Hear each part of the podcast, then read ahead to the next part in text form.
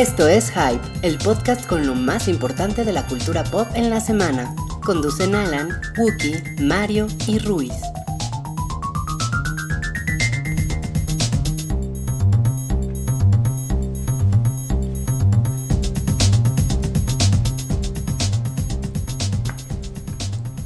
Hola a todos, bienvenidos al episodio número 123 de el show de su sitio de cultura pop de confianza. Estoy hablando de Hype. Yo soy Wookie Williams y como cada semana me acompañan en, en orden cronológico Rui.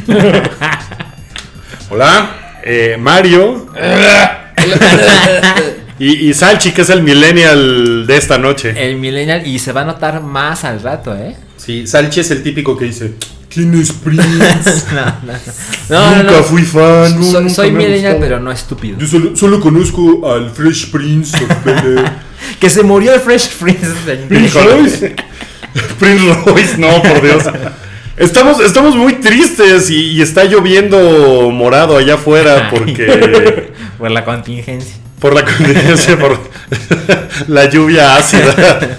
No, pues eh, así nos cayó de pesada la noticia de que hoy falleció Prince eh, Roger Nelson. En particular falleció a las 12 del día, se empezó a soltar el pues el rumor de TMC, que mucha gente decía, no, pues es TMC, seguro no tiene nada que reportar sobre el trasero de una Kardashian. Y mocos. Y mocos, que de repente The Guardian y no sé, uh, BBC, y así de no, pues sí está bien tieso ese Es güey". que, es En que. tu cara, sí, internet. Sí, fue extraño porque pasó un largo tiempo en que se mencionó que hubo un muerto en la propiedad de Prince. Ajá. Y Desde se anoche. dijo, sí, sí es Prince.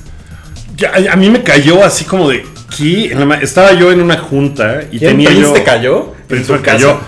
No, bueno, ahorita les cuento un par de historias que he estado Se le leyendo de subió el Prince, Prince. De, de cómo funcionaba su, su onda y era era muy raro, las cosas que él hacía eran muy raras. Él era un tipo increíblemente extraño Sí. que, que durante toda su carrera siempre tuvo esta imagen como de el tipo andrógino que no sabías qué, qué onda con él, ¿no? Como decía Bloodhound Gang, este, quiero hacerte cosas de las que nada más Prince cantaría. O sea, era un tipo mega perverso sexualmente, pero era el tipo más talentoso del universo. Yo creo, Salchi, que nunca lo escuchaste tocar la guitarra.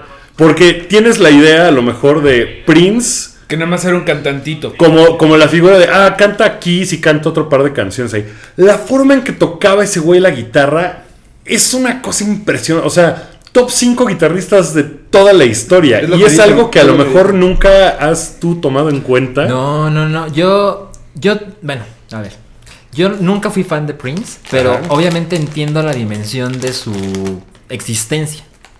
Una vez yo iba de regreso en- de, de grabar un Batrash Batrushka con lanchas Ajá. y me dio ride a mi casa y yo sé que él adora a Prince y me dijo, le dije, no sabes, nunca he podido ser fan y me dijo, ah, escucha tal disco y si con eso la armas, ya estuvo. No, mejor dicho, si con eso no la armas, pues ya ni modo, ¿no? ya Entonces, nunca lo vas a hacer. Llegué a mi casa es- y yo escuché el disco, que recuerden, bueno, no, dense cuenta, no sé de cuál disco estoy hablando, ni siquiera me acuerdo. Y lo intenté durante tres canciones y no pude, y lo solté. No, está... Hoy empecé a ver videos de Prince y vi el legendario video de él en el 2007 en el Super Bowl. Ajá, que es... ¿Te das cuenta que el güey hacía cosas que nadie más hacía? Era una maravilla. Y, y te digo que tiene esa, tiene como esa aura de, ah, el, el cantante pop ochentero, Prince. Era un pinche genio. O sea, además es de los güeyes más prolíficos que ha tenido la humanidad. La cantidad de música que sacó, que grabó, que compuso, es impresionante. Y de verdad, escucha los solos de guitarra. En el 2004, durante la introducción al Salón de la Fama de George Harrison, eh, él toca el solo de guitarra de While, While My Guitar Gently Weeps. Es, que es una cosa impresionante verlo tocar la guitarra y la facilidad con la que lo toca. Era una cosa de locura. Bueno, para que le hayan llamado a él, para meter al Salón de la Fama a George Harrison. Sí, o sea, en, en la banda estaba Tom Petty, eh, Jeff, Jeff Lynne de, este, de esta banda de Hilo, Tom de. Electric Light Orchestra, y el hijo de George Harrison, y él to- y, Prince tocó el solo de guitarra. Es una brutalidad. O sea, de verdad era el tipo, era un tipo tan talentoso ¿Sabes? que, que, que, o sea, abordar todo, toda su obra Porque además es la obra- muy difícil. la obra es enorme. Él no dejó de sacar discos nunca. En Reactor nos sorprendía que así siempre llegan sencillos nuevos de cualquier cosa, ¿no?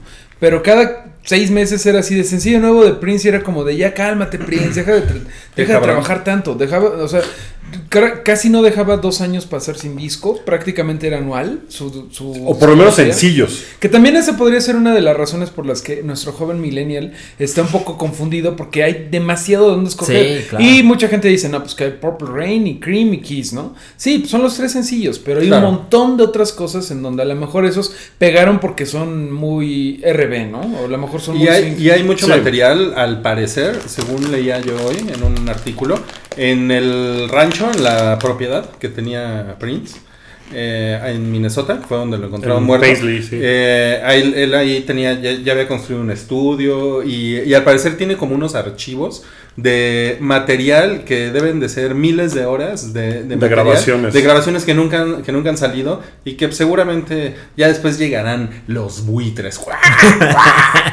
hacer negocio con todo eso, ¿no? Y, y vamos a ver ahí, no, el bootleg y no mames, y la, la inédita, ¿no? Y, y, y las rancheras de Prince al Sí, porque casi todo lo que hizo en los últimos años, por lo menos en la última década, era super funk. O sea, como que dijo, no, el RB, vamos, funk. Y, y tenía unas cosas de funk increíbles, pero eran, o sea, eran canciones que no iban a ser éxitos, pero verlo en vivo, les voy a contar una historia muy triste de la vez que pude ver a Prince y no me alcanzó. Eh, ver a Prince en vivo, o sea, conozco gente que lo ha visto y dice que era, o sea, que es de los mejores performers que, Sí. que ha habido en la humanidad. Eso se porque cuenta. el tipo manejaba la guitarra, el piano, o sea, tenía una, era, era muy chaparrito, pero tenía una presencia en el escenario así inigualable. Estaba yo en Montreal en el- durante el Festival de Jazz del de Montreal en 2011, creo, y de repente un día se anunció un show secreto de Prince en un lugar como para mil personas, eh, donde mandó quitar las sillas porque dijo, aquí nadie viene a sentar, aquí todo el mundo viene a bailar, es un Y show puso de Prince colchones. para hacer el, el- el dulce, dulce amor. Bueno, costaban en reventa 300 dólares los boletos. Y dije, no, está bien caro, güey, no, luego lo veo. Pues no fui. El concierto duró cuatro horas. Todo el mundo eh, al día siguiente hablaba de que fue una de las cosas más épicas que habían visto en la vida. Y pues eh, lo, no lo fui a ver. Y eso me voy a arrepentir el Ahí resto de mi empezó vida. la porque- tristeza que se lo llevó hoy en la mañana. Ahí le empezó un- una tristeza que no podía describir. No, pues mira, salud. Yo Mm, estaba leyendo un artículo hoy, por lo de su muerte, y el, el- creo que el 25 de marzo, o sea, hace menos de un mes, dio un concierto de 57 canciones, 5 encores. Era, era, era Es que no, increíble. que no- que no estaba él como empezando una gira? Estaba en medio de una gira eh, que era nada más, era, se llamaba el piano y el micrófono. Entonces era él y un piano, cantando, tocando las canciones que él ah, compuso. Eh, la última aparición pública grande que tuvo fue súper rara, porque fue hace como un mes en un partido de los Golden State Warriors de la NBA. Lo invitaron y era evidente que él estaba completamente fuera de lugar. Y el dueño del equipo estaba tratando de, Prince, ¿estás bien? ¿Todo bien? Y él estaba como todo raro, así de, "Ay, ¿qué estoy haciendo aquí? ¿Qué espanto? Porque al día siguiente iba a tocar en, en el mismo estadio, en Oakland, eh, en esa misma gira. El último concierto que dio fue hace una semana en Atlanta. Hay una grabación por ahí en internet, porque también Prince es, muy conocido porque odiaba los servicios de streaming y odiaba que su música estuviera en YouTube. Odia- o sea, buscar No, música. De eso dificulta el dolo, porque... Sí, no- es muy raro Los- porque no los- puedes y escucharlo. fans- y como los fans falsos, ¿no? Que cuando se muere alguien empiezan con el, ay, a mí siempre me gustó. Que mira, yo no tengo un pedo con eso así en una forma muy hippie porque si de ahí de esos fans falsos sale un verdadero nuevo fan que, ah, no, Está- pues yo lo está muy bien. A mí me ha pasado Sí, que... el problema son los otros 300. A mí, me, fans. a mí me gustaría saber ¿Qué? qué, qué, opina el Flanagan. Tú no sabes de qué estoy hablando, pero. ¡Queremos rock! Iba y ponía Kiss de Prince. Esa era la canción ¿Era, que ponía. era Kiss? Era Kiss, ¿No era- se no ponía era- a no bailar. era when, When Doves Cry? No, era, era Kiss. Y, y se ponía a bailar y de, queremos rock. Iba y ponía Kiss. Ajá, y era el Flanagan. Me gustaría saber qué opina ahora el Flanagan, que es un personaje de Héctor Suárez. eh, de qué nos pasa. Ya, ya sé cuál. Eh, pues sí, el de Queremos Rock era y tocaba aquí. Pero hay una cantidad de historias increíbles de Prince. Le- les cuento dos muy rápidas. Questlove, que es el baterista de The Roots y que es el líder de la banda de Jimmy Fallon, eh, cuenta en su libro que una vez le llegó un mensaje de texto del asistente de Prince que decía, hola, Prince quiere que vayas a patinar hoy por San Valentín. Y que el güey se llevó a Eddie Murphy porque pues no sabía, le dijo, trae personas cool. Y el güey, pues no sé quién es cool. Eddie Murphy es cool, me lo voy a llevar. Entonces que se llevó a Eddie Murphy, que llegaron a la una de la mañana, que era la cita al lugar, y que no había nadie, y que no estaba Prince, y que nada. Y que de repente así de la nada aparece Prince con un portafolio que dice, yo pensé que traía, que era el portafolio de Pulp Fiction. Porque pues, y el güey lo traía y que llegó y le dijo, Questlove, tu teléfono. Entonces que le quitó el teléfono, dijo, ahora sí, y abrió el maletín y tenía unos patines así increíbles. Y que el güey dice Questlove que patinaba más o menos igual que tocaba la guitarra. O sea, que era increíble el güey patinando, que era una cosa así fantástica y de locura. Y la otra historia que es de Jimmy Fallon, que también un día le llegó un, un mensaje de, hola, Prince quiere jugar ping pong contigo. Entonces que este güey dijo, ¿qué? Bueno, entonces que fue, eh, fue a donde lo habían citado y que estaba ahí, que había como tres personas y que de repente de la nada se apareció Prince, que ni siquiera lo saludó y le dijo, juguemos. Jugaron así unos cuantos puntos y el güey dejó la, la raqueta y le dijo, esto estuvo divertido, gracias. Y se fue, y se apareció. Y se fue volando. Y, y- ajá, y así como bomba ninja. De humo ninja. Que- que- o sea, que hacía mucho ese tipo de cosas con todo el mundo para mil cosas y que siempre quería tener así a 10 personas con él y ya. Que nunca le gustó ser eh, así flamboyante con un montón de personas y me parece que es una figura. eh, un tweet que vi hace rato lo describe muy bien. Dice: Prince es la clase de tipo que te roba a tu chica, le roba a ella la ropa, se la pone. Y va y se roba a otra chica vestido con la ropa de tu chica. Güey, Wookie, perdóname que te rompa el corazón, pero leí ese mismo tweet cuando se murió David Bowie.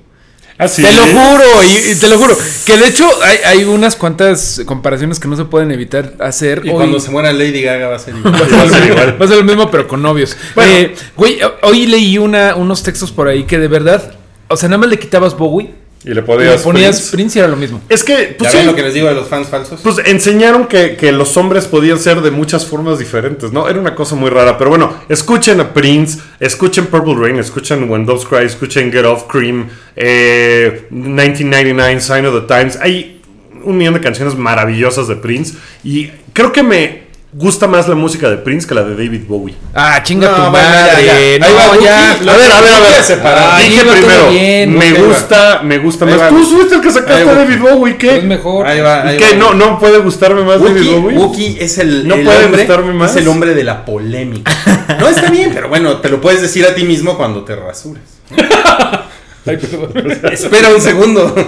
Tienes como cinco años sin rasurarte. Ahí está. Eso, pues, Como no puedo a mí mismo, se los digo a ustedes. Aquí diciendo cualquier cosa con tal de Bueno, pues para- estamos tristes por, por Prince, pero el mundo sigue girando. Para, para- para el siguiente tema, le voy a pedir a la orquesta de cámara del Hype que comience con el tema de Game of Thrones.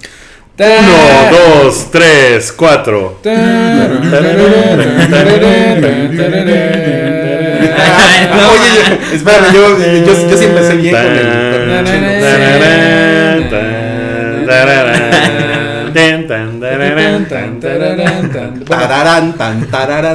John Williams se levantó de la mesa, ya no quiere venir otra Ya vez. está bien viejito John Williams. Y le ¿De quién es el tema? ¿Es de, ¿Es de John Williams el No, tema? no, ¿Qué? no, no, no. ¿Por qué dijiste eso? ¿Qué? Ah, pues sí. Ah, pues a mí me gusta más John Williams.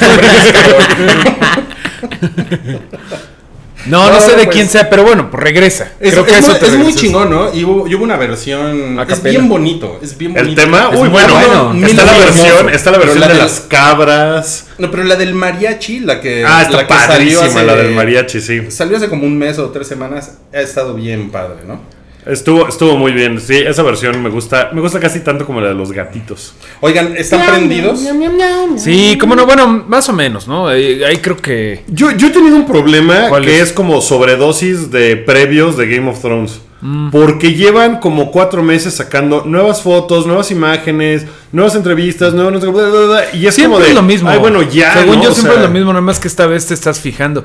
Yo estoy emocionado y no. Emocionado por el lado de, pues ya saber qué demonios pasa. Eh, Con bastante aprensión, porque pues ya estamos en territorio desconocido. Y luego los showrunners lo han cagado un poquito, ¿no? No sienten con algunas escenitas, por ejemplo, lo de cuando Jamie se da a Cersei a huevo. Eh, lo que pasó con Stannis, que es algo que no está en los libros. Lo de la violación, bueno, que le- le- le- este Tion voltea a Sansa muy culero.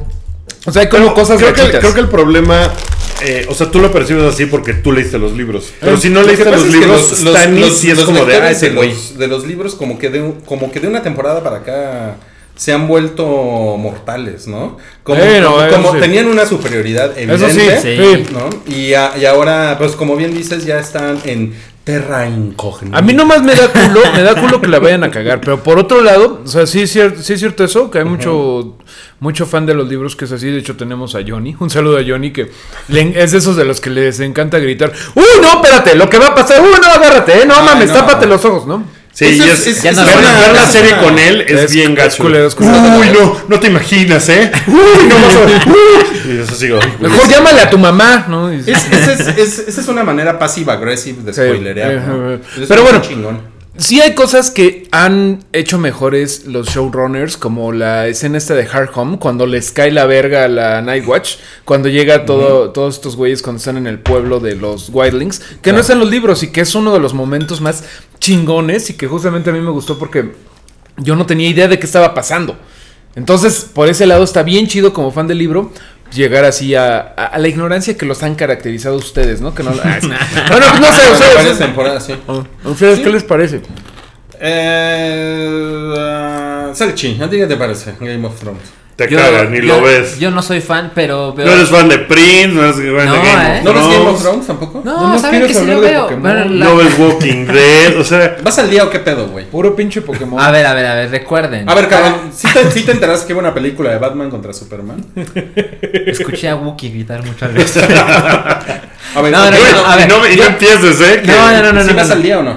Voy al día, la quinta temporada la vi cada domingo. La Ok. primera temporada que vi así, porque las anteriores cuatro las vi como en maratón. De en casa. corridito. Ajá, exacto. Y la quinta temporada, que es la única que he visto uno por uno, siento que los primeros cinco episodios fue como, no mames, no está pasando nada.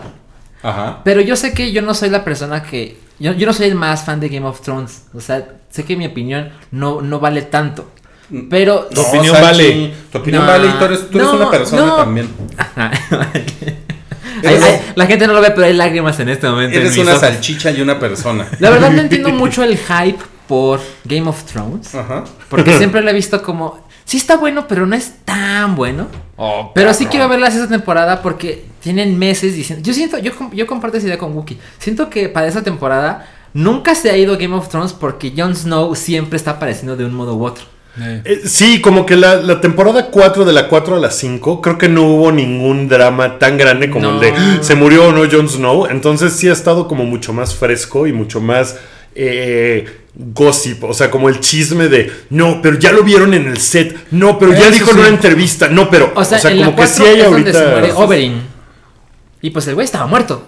Sí, o sea, se muere y Es que eso nunca se ha "No dado mames". un punto tanto así. O sea, si Ajá, Ned. Stark está muerto. O sea, Ajá, exactamente. Sí, eso es un punto. Y también otra cosa es que ahí. eso- Hank está muerto. ahí estamos exactamente a la par los libros y la, y la, serie. serie. Entonces ahí sí no había nada, güey. En todas Claro. las otras era como, aunque hubiera duda, pues ya había gente que lo sabía, entonces como que se callaban. O sea, como que estaba... Ajá, Y además pero ahorita todos. ya no se sabe nada y pues está, está Entonces, bueno, eso está padre. Miren, tenemos la, la opinión de un fan hardcore de los libros. Sí te podemos definir así, ¿no? Yo creo que sí, me Y- toco leyendo sus libros. que, que se siente pues un poco perplejo hacia lo que viene en esta nueva temporada. Y tenemos la opinión de un espectador casual, Millennial. Salchi, Sí. que pues realmente no le importa mucho lo que vaya a suceder con, con Game of Thrones.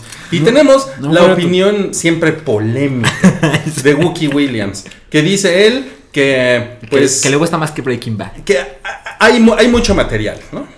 Pues, Afuera. Pero también hay muchas cosas que, que se necesitan resolver y que, y que está padre. Ahora tenemos los chismes también de que dicen los creadores, digo, los showrunners de- del programa, que a lo mejor las siguientes dos temporadas duran menos. Y que entonces se acaban más rápido y que son cinco capítulos y ya. Entonces, también creo que es un poquito como de echar el anzuelo de esta temporada disfrútenla mucho porque las otras, pues ya quién sabe qué vaya a Porque, pasar. por ejemplo, para esta temporada va a haber 60 episodios cuando termine. Porque cada una tiene 10. Y se quiere que sean 73. Se Al final. Al final, ok. O sea, después de esta temporada solo van a quedar tres episodios. Que, que, pues ya está llegando un punto en el que, o sea, otra temporada de Khaleesi dando el rol salvando esclavos ah, va a ser como de ya, ¿no? Eso, eso a mí me, me pareció, y yo estoy más del lado de Salchi, creo que yo soy más casual de, de Game of Thrones. La última temporada me decepcionó bastante, con excepción de los últimos episodios que fueron bastante Intensos. intensos. Eh, pero sobre todo la historia de, de la Khaleesi con sus pinches esclavos y la vieja necia y como, como, como una falta de construcción del personaje hacia, hacia el Es drama. ¿no? increíblemente O lento. sea, no mames, realmente lo, en lo que ha quedado el, el personaje de esa mujer es en simplemente una mujer que es muy necia. ¿No? Y, que, y, y que ya no avanza de ahí. Entonces, eso a mí sí me, me desesperó. Y luego, si lo combinan con. No estaba pasando nada, pues en la. En, con, en, la, en, en la muralla de hielo. ¿Cómo, ¿Cómo se llama la muralla de hielo? The Wall. The Wall. Se llama la morí. La muralla. El muro. Y este. Y el, el cabrón este sin mano. eh, ¿Cómo se llama? Eh, Jamie. Jamie. Jamie es un güey que desde que se quedó sin mano. Es buen pedo. Recuerden que tengo muy mala memoria.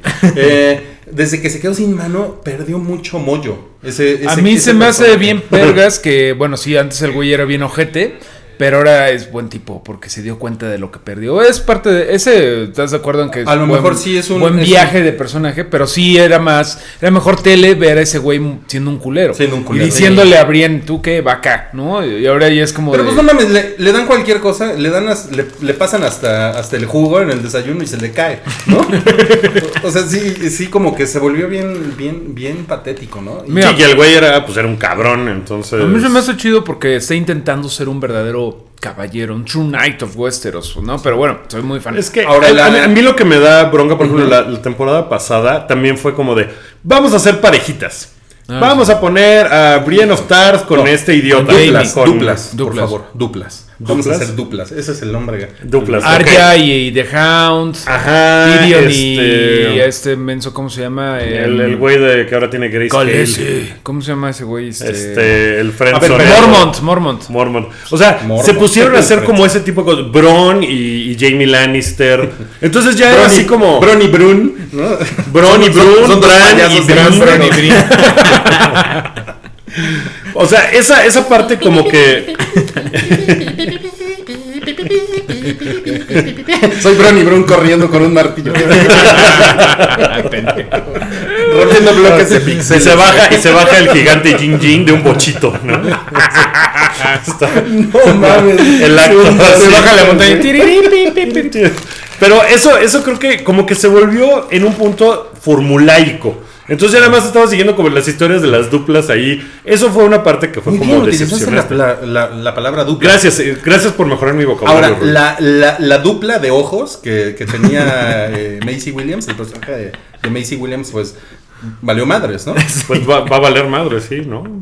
Ah, sí, la van, a, la van a dejar chiquita porque es parte de su entrenamiento Es para parte, bien es vergas. parte de, su, de su entrenamiento. Sí. Esa, esa historia, esa, bueno, la historia de esa chica siempre ha sido padre. Siempre ha sido interesante. Nada más que de nuevo yo sentí, quizás porque soy fan casual, pero de nuevo sentí en la temporada anterior que tardó un chingo Mira, en suceder. Eso, eh, ahí creo que puedo platicar que el libro 1, 2 y 3 pasan bien chidos, pasan muy bien. El libro 3 más o menos es despuesito, se acaba despuesito de que matan a Rob Stark. Creo que estaremos de acuerdo en que toda la, la primera parte de la serie fue bastante movidita, bastante movidita. Hasta ese se muere Rob Stark y como que todo entra en caos y como que no sabes para dónde va la serie. Lo mismo pasa en los libros, lo- el libro 4 y medio el 5 son bastante lentos, no son malos, pero como que ahí el güey George R. R. Martin, famoso por valer verga, dijo voy a valer verga bien cabrón y se puso a describir la vida de la cortesana que sale 15 minutos, o sea, entonces se alenta la historia en los libros y en la serie. Se, se ralentiza. Se vuelve a agarrar ahorita con Dance of Dragons, que es más o menos lo que estamos viendo al final. Y justamente en ese momento estamos en los libros y en la serie, como en donde ya se pusieron las ahora sí que las piezas otra vez en el, en el ajedrez, en el tablero de ajedrez, para que todo mundo se madree y que venga la guerra chingona entre el fuego y el hielo. claro. Eh, que Ajá. sí, dragones contra zombies y A mí me da la impresión como de que los güeyes estuvieron rellenando capítulos para ver si George R. R. Martin acababa de escribir los libros y llegó un momento en que dijeron, Ya. bueno ya, la chingada, vamos a escribir nosotros la historia y al diablo con este Y viejito, ese cabrón ¿no? en, la, en la Comic Con firmando playeras. ¿no? No, hombre, O así no, se en la la, pasa. en la Pizza Hut, ¿no? Sí, ¿Cuál se la Comic-Con? pasa. Aquí O sea, viendo a los Mets ganar en no sé dónde. ¡Qué chingado cabrón! ponte a ¿qué- escribir. En la O sea, Pizza se me hace que esta temporada le- les veo como, les veo incluso como más confianza a los showrunners en cómo la han estado promoviendo cabroncísimo, como de, bueno, ya, esta es nuestra temporada, es nuestro bebé, vamos a hacer ya el desmadre que querramos, porque ya no tienen, pues ya no tienen las reglas Ya de no los libros, entonces ahorita Pues creo que va a poder ser una cosa más ágil, por lo menos. Esa es la impresión que me da y se me hace Mira, que esta temporada va a estar De lo que hemos visto de los cortos, Debería, debería. hay cosas chidas. Viene Bran, el niño. Eh, Bran Bron, uno de los Bran uno, uno de los payasitos. Eh, el, el tullido, el que se sube en Hodor. sí, sí, sí. Ese güey ya va a estar con pleno, pleno dominio de sus poderes. Y hay unos flashbacks por ahí que se van a estar, van a estar bien chidos. En donde, bueno, pues no es spoiler si lo han visto hasta el momento. Pero pues nunca se, se ha sabido quién es la pinche mamá de Jon Snow. Hay unas teorías bien chingonas que seguramente ya eh, toda la gente que nos está escuchando la saben. Pero no es cabrona, la mamá de Jon Snow es cabrona. Eh, al parecer no, al parecer que es chingón es el papá, que no es Ned Stark. Eso es lo que se dice. Ah. Es la es un teoría. güey no es cabrón. spoiler, porque es teoría, no está comprobado ni nada. Sí, no, ¿Quieres una- que, empiecen ¿quieres a que te platicamos? Que la suéltala, teoría se suéltala. llama, se llama L más Y J es J igual, a. Bueno, bla. No, L más B igual a J. La cosa es ¿Te que... te- algo, no. L más B igual a J. ¿Se acuerdan? Pero ese, ese teoría tiene. Tiene chingo. mucho, tiene desde Ah, los sí. libros, o sea, no es de... sí. X. Básicamente dice la teoría que es que pues Lyanna Stark, la hermana de Ned, eh, se supone que se le había robado el príncipe Targaryen, que después Ba- Robert Baratheon le da cuello y bla bla bla. Esa es la historia oficial, pero la historia dice que, bueno, esta teoría dice que pues en realidad se querían, se tenían ganas y que se fueron por gusto, nada de que se la robó, se, se fue por gusto. Tuvieron a John El, el, el rey loco, estás eh, hablando. eh, no, el hijo del rey loco. El hijo del rey loco. loco, un Targaryen chingón. Tuvieron a Jon y Ned Stark lo los encontró estos güeyes porque estaba rescatando a su hermana. Y la última frase que le dijo la, la hermana a, Ned Stark es Promise me, Ned, promise. Y se murió a la verga en una cama llena de sangre. ¿Por qué se moriría en una cama llena de sangre? Pues por diarrea explosiva, muy común en Westeros. O porque acababa de dar a luz a este güey, a Jon. Comer carne Ned- de caballo Una de los... supermenstruación. ¿Ves que, a de Ned- los ves que siempre se están chingando a Ned de, no mames, bien pinche, bien portadito Ned Stark, que mira ahí tienes a tu bastardo y el otro güey, pendejos. Sí, la, la teoría, eh, me están diciendo, es eh, L, L más B igual a J. No, O sea, Liana más... no L, pues, espera, ya, ya lo, ya Bueno, no perdí. importa, es Liana R más... más L igual a J. R más L. Un- más Raegar es igual a Jon Raegar, Snow. sí, Y gracias. un, y un- y un comediante acá en, en el chat de Mixler pone LLBJ el Bon Jovi. Pero dice E igual a MC al cuadrado. Total que el tuidito este que ahora puede ver a través del tiempo y el espacio podría confirmar o no esa teoría y parece que eso es lo que se ve en los trailers. Y si sí, güey, pues esa sería la principal teoría de cómo podría regresar Jon Snow. No, porque igual lo quieren quemar a la verga para que no regrese como zombie. Dice, oh, sorpresa, soy un Targaryen y soy inmune a los... O Melisandre Ok. le enseña las chichis y revive. Ay, en la madre. Es que se me cayeron las chichis de la emoción. ella, ella revive, revive, Revive muertos, sí. Bueno, revive muertos con las chichis. Con las ella chichis. no lo ha hecho, pero otro Red Priest. eh, No, pero ella no es la que revive a este güey. ¿Cómo se llama? Un güey que una vez está en una fogata. Oye, pues que no- Hablando de cómo revivió. Que nos reviva a, a, No, ese es a Toros Bowie a. Prince, ¿no? Ese, ese no güey mames, es... la, la- por favor, sí. ese es Beric y Ese güey, Beric revivió. Dondarrion, ¿quién lo revivió? ¿No fue Mira, ella? mira, Salchi. Toros a- de Mir, Si, otro- Si quieres, si quieres a, a ti te pueden revivir a, a- Alan Rickman para que haga ¿Yo por qué? Harry Potter 9. O para que le digas, ¡Tocayo! Te puede revivir al, al Pokémon que te maten. Que ibas a decir que nos reviva a Sof. Ay, no súper de mal gusto. Oigan, a ver, bueno, eh, Además, ni ¿y se ¿qué, va, qué va a pasar, Mario, con, con Tyrion? Según tú. Tyrion Lannister creo que va a... Bueno, está ahorita eh, asesorando el pedo de, de Daenerys, que también hay una teoría de que ese güey podría ser el otro Targaryen, porque los, los dragones tienen tres cabezas, pues sería lógico que fuera Jon, Tyrion y, y Daenerys. Que, Ese- que, de me hecho, hace más una, teoría, según yo, eh, Tyrion va a liberar a los dragones que quedan. Porque ya, Drogon ya se fue a la chingada, ¿no? El güey ya se fue. Drogon va a ser el güey. dragón de Daenerys, quedan los otros dos y... Y pues, yo mejor- creo que por lo que ha salido. él era el, el dragón cabrón. El más negro, grande, ¿no? sí, el más cabrón. el negro, sí, sí, sí. Y Que de hecho se ahí- Drigon y Drugon. Se llaman Rhaegar y... Regan y Viserion, cabrón, no malinformes a la población. Pero bueno, la- la- eh, Tyrion pro- probablemente sea otro Targaryen y probablemente pueda accese- acceder al poder del dragón. Esperemos. Eh, me siento ridículo diciendo esto voz poder alta. del dragón. Al poder del dragón. Pero Pero. digo muy en serio. Oye, ¿qué tal va Dragon Ball Super, Salchi? Ya lo dejé, pinche chingada.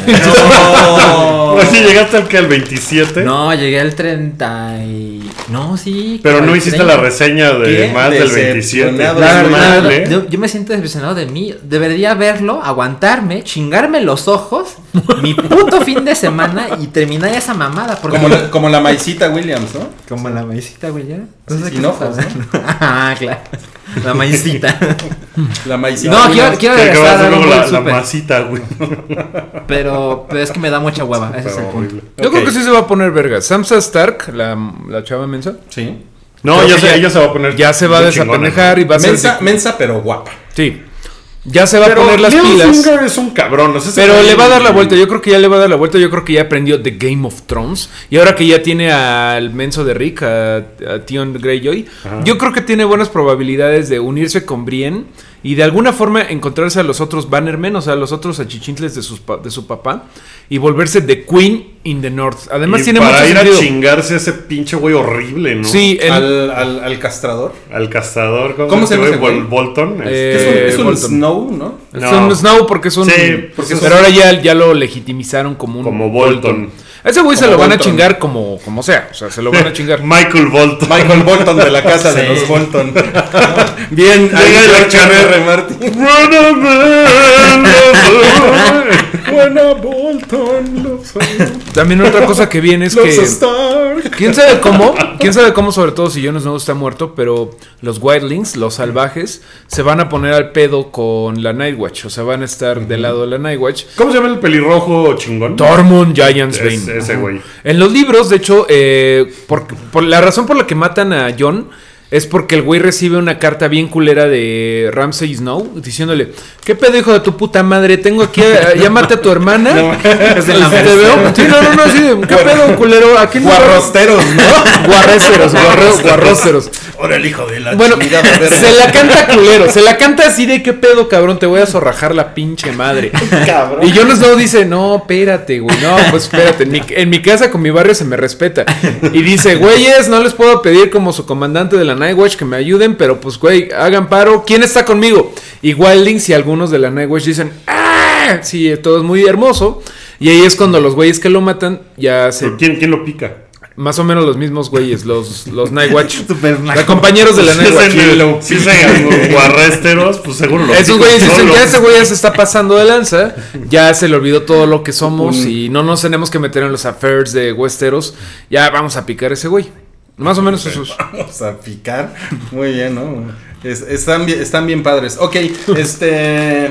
Pues- Salchi, entonces, eh, ¿vas a estar ahí el domingo? Voy a estar ahí, ahí Oye, todos los domingos. Yo, Todos yo los tengo domingos. una, una duda. El comunicado oficial de HBO que nos llega al hype dice que se estrena a las 8 de la noche el domingo. Porque es va a ser simultáneo global, con Estados Unidos. Pero solo el estreno. Eh, sí, porque solía ser a las 10 de la noche, ¿no? O a las 9. Hay No, repetición. era a las 9, ¿no? ¿Era a las 9? ¿No era a las Según 10? yo, es simultáneo con Estados Unidos siempre, ¿eh? No, era a las 8. No. Era a las 8, estoy seguro. No, no, no, estoy seguro de que no, porque sí venía yo para acá Sí, con yo los Wookie para pepenar el. HBO y este y veía y ya estaba viendo los tweets de los Sí, gringos así de. Oh my god, y así de espanocha. Yo- yo bueno, el, primer y- episodio va a ser a las 8 de El la primer noche. episodio es a las 8 de la noche porque, me- o sea, tiene sentido de que en Estados Unidos, la hora de Nueva York, que es la hora que generalmente eh, estrena todo, eh, es las 9 en, en Nueva York. Entonces, todo, todo se estrena a las 8 de la pues todo se estrena a la hora de Nueva York, entonces yo creo que pues, tiene sentido que sea a las 8. Y pues ya para acabar con el tema, HBO, el, el domingo es como la Navidad de HBO porque estrenan un chingo de cosas, un montón de series. También estrenan Silicon Valley, la tercera temporada, que me parece va a ser la última. Y es una gran serie que si nunca han visto, no, la primera temporada es grandiosa. La segunda como que empieza a bajar un poquito, pero yo creo que la tercera va a estar muy bien. Es una muy muy buena serie que eh, son 10 capítulos por temporada, entonces todavía podrían alcanzar a verla de aquí al domingo para, para verla, para recuperar eso. Y la otra serie que eh, se estrena eh, es una brasileña de HBO, producción original, que se llama O Negocio. Tú, tú entrevistaste a las chicas, ¿no? Yo vi el primer Un capítulo, negocio. un negocio. A ver, yo y lo voy a decir, yo lo voy a entrevisté- decir. Un negocio. Te salió muy bien, Ruiz. Eh, eh, las chicas. Sí, la serie se trata de unas prostitutas que deciden usar el poder de la mercadotecnia para crear un negocio chingón. Y, y, pues Muy difundir bien. su, ¿Y su marca. ¿y están guapas las prostitutas? Están bien guapas. Y ahora entra una persona, un personaje nuevo que es eh, una chica que. Ah, se me olvidó su nombre. Kelly, algo. Este, están, están bien guapas. es- Está, está padre la serie. Es como. Es un poco como Sex and the City. O sea, tiene más o menos esa, ese humor. Tiene la, la narración en off como si fuera eh, tu amiga Sarah Jessica Parker. Este. amiga. Mi amiga con su, con su cara de caballo. Bueno, aquí nadie tiene cara de caballo y tiene como esa narración y tiene, de hecho el humor es muy similar. Pero, pero está padre, es una serie que le pueden O sea, es, es como un Sex and the City con prostitutas en Brasil. En Brasil y las prostitutas hacen una marca de lujo de su, de su cuerpo. Sexo, en sexo nasidashi. Sidache es donde eh, te pegan el SIDA. Oigan, y pues eh, Wookie entrevistó a estas chicas. Vamos a subir un video por ahí este fin de semana. También tenemos una entrevista con Mike Judge, ¿cierto? Con Eh, Mike George de Silicon Valley, que esta también la vamos a subir eh, mañana. Ajá, y tenemos una entrevista con Jonathan Price. Está bien padre. El High Sparrow de Game of Thrones. El High Sparrow. eh, vamos, la, la entrevista. Lamentablemente no la hicimos ninguno de nosotros. No, no, no, son entrevistas que nos está dando el, el- el canal, pero pues se, la- se las está dando al hype, para Pero- que el hype se las dé a ustedes en la boquita. Y está, está bien padre la, la entrevista con, con este güey, con el High Sparrow. Pues el High Sparrow es un personaje chingón, ¿no? Que siempre tiene como la misma Está cara chingón. de, de te voy a chingar. Porque miren que, que se chingó a la Cersei Ajá. y nadie se la había chingado. Siempre ¿eh? tiene cara de. Yo soy integrante de Morena Regional. Morena regional. Tiene una cara de soy del de Morena de la región. No, Claro. no, cabrón. Yo conozco a AMLO. Está, eh, está bien padre. Entonces, pues eso antes de que se estrenen todas estas series de HBO. Que te digo, o sea, el HBO el, el domingo podrían así conectarse a las 4 de la tarde y pues chutarse ahí hasta las 12 de la noche viendo cosas. Está sin, padre. Sin ningún problema. Es la Navidad de HBO este, este fin de semana. Oye, y, y nada más de, de otro comunicado de prensa que nos llegó a los que están escuchando en vivo, que gracias por escucharnos en vivo. Eh, hace rato lo tuiteé, pero si tienen canal Max de, de, de su sistema de cable, van a pasar Purple Rain de Prince a las 12.20 de la noche hoy.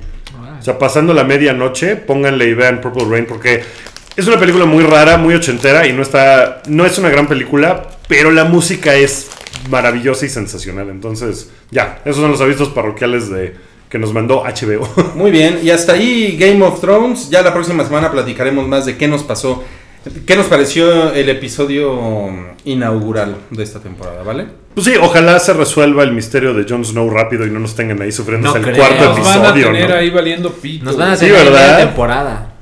Malditos. Ni modo. Ya, ya veremos qué pedo con Juan de las Nieves. Juan de las Nieves. Oigan, y bueno, eh, se estrenó el libro de la selva eh, el, el pasado fin ¿Ya de la, semana. ¿Ya la vieron todos, Alan? ¿Ya la viste? Yo no la he visto. Porque Ah, nada más te interesan tus Pokémones. Otra y vez. tu Paranormal Activity, o sea, hasta que no sea Estaría de ah, Jungle padre, Paranormal Paranormal Activity. sí está padre. Pokémon no. No, pero es que saben, el fin de semana yo quería verla y soy un mamón, entonces quería verlo en IMAX y en buenos asientos. y vi, o sea, estaba comprando mis boletos y no había buenos asientos y dije, ¿Y no, ¿Tú voy crees luego". que Mowgli se iba a esperar para Le han comer pasado cosas papaya? peores. ¿Tú crees así de, oh, papá, o sea, pero yo me quiero sentar más en medio y en IMAX? Oh, sabes, Mowgli, Pues pues mira, no. cabrón. Pues mira, güey, te tengo una noticia. Te vas a tragar ahorita 9 kilos de spoilers, puto. Ay, ¿Sabes qué? No. No voy a responder el libro de No mames, sí, seguimos en, en guarrosteros.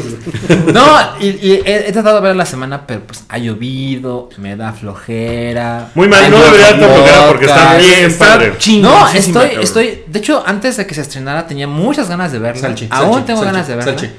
Hello, darkness, my My old friend. Sad Salchi. Ok, no la, no la ha visto Salchi. Pero, pero podríamos cantar las del libro de la selva, ¿no? La de. La de. Lo más vital que hay. No, pues, Hakuna Matata. Hakuna Matata. Hakuna Matata es el libro de la selva, ¿no? Sí, sí. Millennium. No, la verdad es que no es una película que te van a arruinar de ningún modo. Sé que se ve Exacto, la verdad, punto número uno es que es bastante, bastante copia de la del 67 animada. Así que si la viste de ni, si tuviste una infancia, si tuviste gente que te quisiera, pues la viste, güey. Seguramente la Ah, mm. Tres personas en la audiencia rompiéndose de llorar. perdón, perdón. Pero bueno, está buena. Justamente ayer estaba viendo, no lo acabé, pero en YouTube está el libro de la selva De original 67. Ah, sí. Ajá, con doblaje de. ¿Está de doblada? Qué padre. ¿Qué pasó? Te encanta lo ¿Y doblado. eso que está en YouTube? Está, está en YouTube, pero no bien hecho. O sea, está como. Ah, ya sabes que le ponen como una pantallita. Digo, lo puedes ver porque Netflix no está. No. Ya la busqué en Netflix, no está. eh, Pero pues vale la pena, la verdad, vol- volver a verla. Primero que nada, el- la del 67 es una maravilla. Es Sí, una cosa. muy cabrón. O sea, que el doblaje mexicano, bueno, tiene un, un lugar en los corazones de todos los mexicanos. Pero la animación en sí, los personajes están bien bonitos. Y esta de ahorita, la verdad es que no manches, no decepcionó nada. Está. No sé ustedes está- qué piensan, está pero súper chido. está chingón. Pero, o sea, la, la- la- la historia está muy bien, está como muy, muy bien estructurada. Y la, la animación, yo, yo sí, o sea, a mí me pareció todo artificial.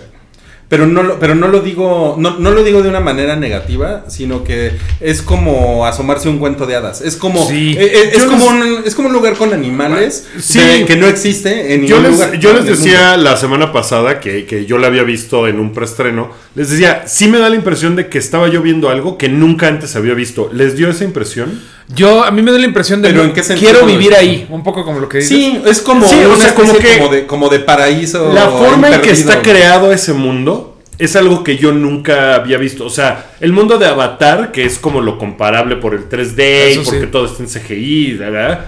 Eh, eh, o sea, también era como muy impresionante verlo de, de entrada, de, ay, no mames, nunca había visto una cosa así. Y este mundo, con los animales, sí, como dices, no estás esperando ver el, o sea, que el rinoceronte hable, pues... Es algo ¿qué irreal onda? y ya hemos visto Pero está suficientes. muy, muy, muy bien hecho. Hemos visto suficientes documentales de National Geographic para saber que así no es el mundo real y que el tigre no tiene nada que estar haciendo ahí, que por qué chingados hay un oso pardo. Pero es un Edén, como tú bien dices, ¿no? Eh, definitivamente los árboles no están tan tupidos porque es como de repente un pedazo de sabana africana con un pedazo de jungla, Jungla. muy atascada de Yucatán y de repente como algo hindú. Está, está mezcolanzado, pero es que... Debo, es- debo decir una cosa. Pandoresco. En- sí, pero nada más, muy ñoño, ni- En la India sí hay todos esos eh, escenarios y esos hábitats. Es muy cagado. Bueno, pero no vas a ver ahí un elefante Bueno, pero- africano. exacto, el elefante es africano. o sea, El no- elefante es africano. no, Hay sí. un asiático, pero es más chica, chiqui, chiqui. Sí, sí, son, son como más. O sea, en la este, India hay un como más de- chaparritos. En la India hay un chingo de africanos, digo, de, elefantes. acá. Ah, sí, pues en realidad es El G, el G, ¿cómo, le- cómo se llama? El King el Louis. gigante. el o sea, Gigantopithecus. tiene tantos detalles ñoños que el rey Louis dice I am a Gigantopithecus. Que si ustedes mm, simplemente vieron Ice Age, ahí sale un Gigantopithecus, que es un fósil del, del simio más grande que han encontrado. Que medía como 4 metros la chingadera, era el tamaño de un oso, pero era o como un gorila. Y este güey se toma la molestia de decir que el rey, Le- el rey Louis, que es un monstruo, es un changote, es un Gigantopithecus. Es que el, el- o sea, John Favreau es un muy buen director, ¿no? O sea, lo hace muy bien porque lleva la historia, o sea, muy interesante, siempre está pasando algo. eh, o sea, la, la forma en que está hecha la animación está bien padre. Estaba Sí. leyendo que le dieron un premio de PETA a John Favreau Oh. por, por haber hecho animales tan realistas y no haber lastimado a ningún animalito durante Pues la no, yo creo de que la película. no, no salió un solo animal verdadero en toda la película, estoy seguro. Pues hay unos cocodrilos que sí hablan, pero... Sí, no, no, no. O sea, y Mario, ¿dónde? Pero, co- pero cobraban mucho. Pero Cobraban mucho, los sí. pinches mamones. Este, pues, pues Pero eso, eso, o sea, es- es- eso tiene que ver como con el valor de cuento de hadas que les decía que, que, que tiene la historia, que más bien tiene que verse así y que es como un, o sea, es un remake de una historia animada, que la historia animada, la película original, la del 67, nunca intenta ser una historia realista. No, No, para nada, y- Esto es el remake de esa historia. No, y que realidad. sea, que sea, por ejemplo, musical, pues es parte de eso, ¿no? Porque de repente empieza buscar. La de, la de Warner, la que va a ser Warner, probablemente sí busque más ser como, Creo que como va, el libro, ¿no? va, va a mostrar un, una- un Baguera más oscuro, cansado de proteger a Ciudad Gótica. No va a ser, no va a ser, no va a ser un libro de la selva para fans casuales, sino para fans del cómic. Porque, porque sí, además sí es eh, Jungle Book Origins. Sí, sí, O sea, sí. sí se llama. Entonces sí es como. O sea, probablemente sí sea una cosa, como dices tú, más realista, más puesta en el mundo eh, de, de verdad. Mowgli Y, pues, versus Va a ser una cosa rara. Yo, Está- yo- yo nunca leí el libro. Yo de- sí. De Rudyard Kipling y no sé exactamente de qué vaya. Yo Pues sí. son como eh, poemas, está un en poco realidad, diferente. No, o sea, eh, son sí es cuentos prosa. cortos. Ese sí es prosa, el libro de la selva, pero. eh, pues es una sensibilidad muy del siglo XIX, británica. O sea, está, estamos hablando ¿Qué de. te pusieron aquí? ¿Do you bleed Baloo? No, ajá, exacto. Y va a salir Gal. Gal Gadot como K. La mamá de Scar se llama Marta. Oye, ¿qué onda? Ya está poniendo aquí que Baloo es gay. ¿Cómo? ¿Qué De es hecho- eso? ¿Qué es eso? ¿Cómo Ese ¿Qué, que- chiste es como- tiene? O sea, y si fuera gay, ¿qué tiene? Ese chiste es del Sí. 68, güey. Se lleva diciendo que lo adoptan Pantera y Balú desde los 70. Bagheera y. Sea, Pantera y oso. No mames, Pantera y oso adoptan niños. No, mames, güey. Ese sí está de huevos, güey. Es el encabezado ese del fue- metro de la selva. Fue, muy- fue mucho mejor que lo de Hakuna Matata. güey. A mí me sacó de onda que, que nunca cantaron Hakuna Matata. güey. Esa y la del Elton John. Y el mandril no sale. No sale Nala. No sale el jabalí. Mucha mierda de película, güey. Me imagino a alguien en la taquilla. Quiero mi dinero. Quiero mi dinero, güey. ¿Dónde, dónde está el jabalí? Pero bueno, está, está bien chula, güey. Khan da miedo. El, el niño, sí, tú, tú- tú está- habías dicho que el niño era lo menos realista, güey. No, les quedó bien el render del niño. Está bien. El niño. pero sí no, sí me- sí me gustó era como el peor, era, como el que peor actuaba. No, de- lo hace bien. animales. No, no, mames, lo hace Lo hace poca madre el niño. Güey, y de hecho es la viva imagen del pinche dibujo animado, güey. Yo creo que hasta le alteraron Con quirúrgicamente el los ojos así de, rojo. ¡Ah! Lo necesitamos más grande. el calzón rojo de Mowgli es como un turbante, ¿no? Es Sí. como, como que le pusieron un turbantito. ¿no? Sí. Pero está muy padre En el sus- niñito. partes no. Y, y está padre que tenga el mensaje como ecologista y tiene, o sea, toda la onda de, o sea, hay un momento en el que todos los animales se unen para un fin común. Está, está padre, tiene, tiene, tiene mucha onda de eso. Ya, no, ya nos pusieron aquí en el chat de Mixler que el niño fue animado por plastilina. ¿Quién es plastilina? Ok, eh, vamos a pasar al, al- al siguiente tema que es muy importante, que es el de los trailers, porque saben que en este podcast siempre hablamos de trailers. Y el primer trailer Lo que lo estás diciendo como si fuera algo malo. Súper formal. El primer tráiler del que vamos a hablar es el tráiler de Jason Bourne. Después el tráiler del remake de The Magnificent Seven. Sí. Y después de el tráiler de Café Society. No mames, hay, una, hay unos cafés aquí en la Ciudad de México Me- que se llaman me- así. ¿en Que serio? Es la, que es Sí. la nueva de, de Woody Allen. ¿En serio? Sí, ay, son no bas- idea. Son un chingo, de hecho, sí. Nunca los he visto. Ok, Ah, voy a, entonces voy a que no terminar con las. Bueno. formalidades y eh, Jason Bourne. A ti te gusta Jason Bourne, ¿no, Wookie? ¿Alguien más vio los trailers o, o- Yo vi todos. Tú viste todos, ok.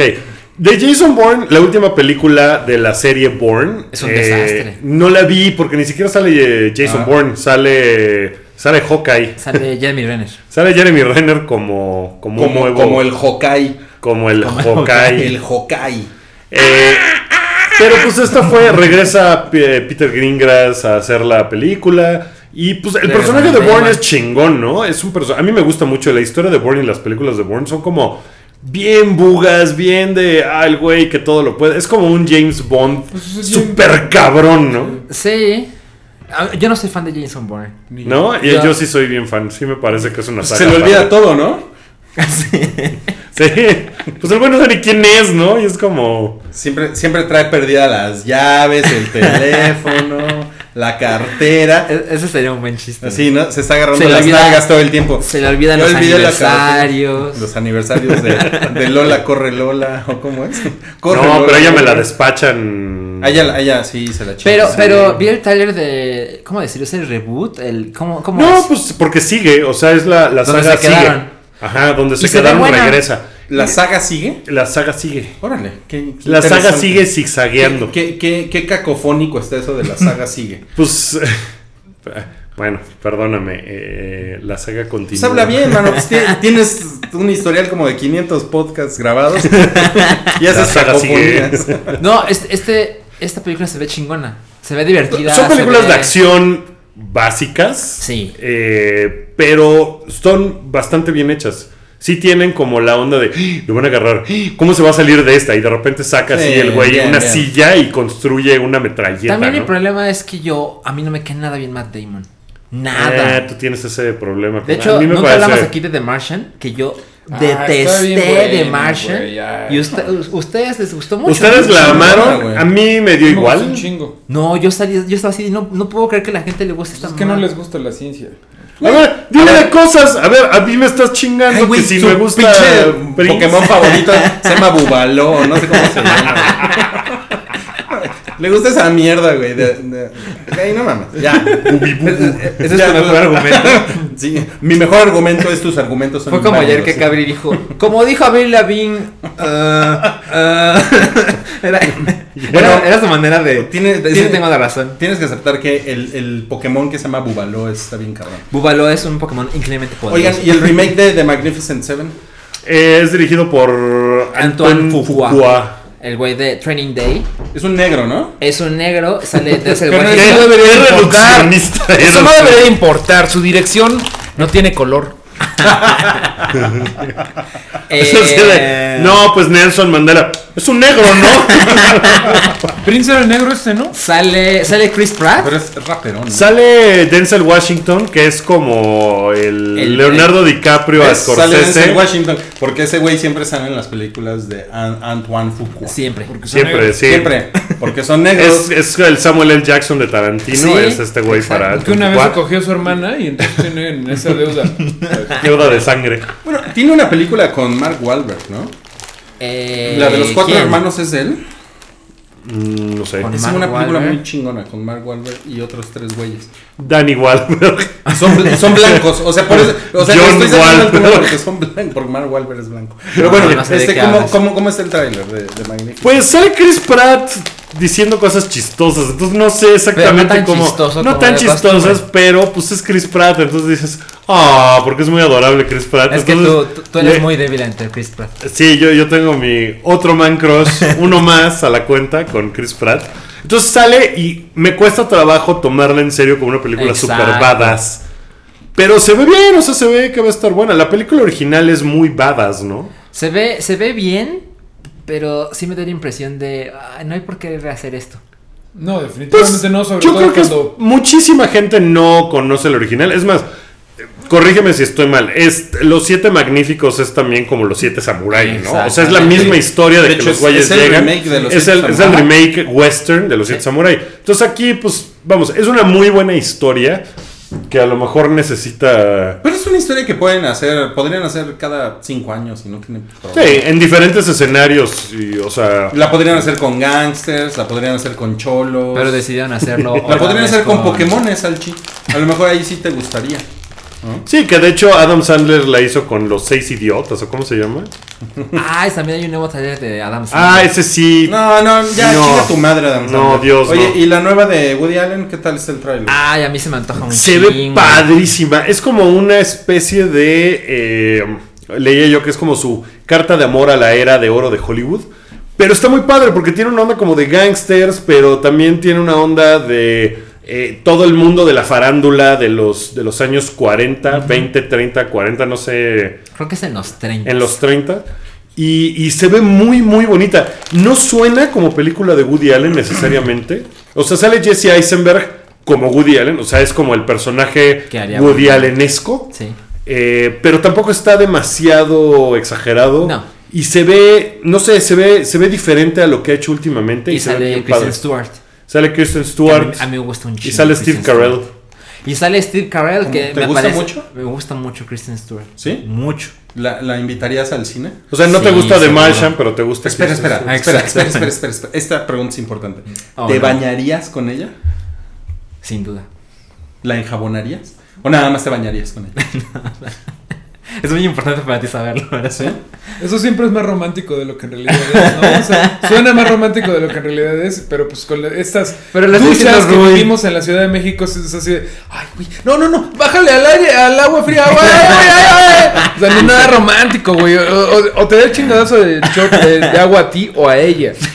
No es, no es romántico. Oigan, Bueno, seguimos, pues- seguimos con una cascada de No, temas no, no, porque pero, es mucha información. pero esta película de. Allen se va a ¿Sí estrenar te en Cannes. con ella? Sí, pero se va a Ah, estrenar se va a en Cannes. estrenar en Cannes, es selección oficial de Cannes. Es lo que va a haber. Ah, muy bien. Entonces, pues, ok. está padre. Y. ¿Puedo seguir con la cascada de temas? Oye, pero sí, de, de ¿qué? ¿Ya vas a echarte el chidillo y variado? No. Ya estamos ahí, Tenemos ¿no? como 30 temas. Bueno, es que Pendientes. nada más quería yo eh, complementar esto, que es una ¿Lo de película de época de Hollywood, porque este fin de semana se estrena en México eh, Hail Caesar o Salve César, la película De de, los, los hermanos Cohen, que también se trata un poco de, eh, De esa de época. esa época, y sale George Clooney, sale Josh Brolin. Eh, ¿quién más sale? Sale Scarlett Johansson. Que en Estados Unidos no le fue nada bien porque. ¿A Scarlett Johansson? Eh, pues a ella y al resto de la película.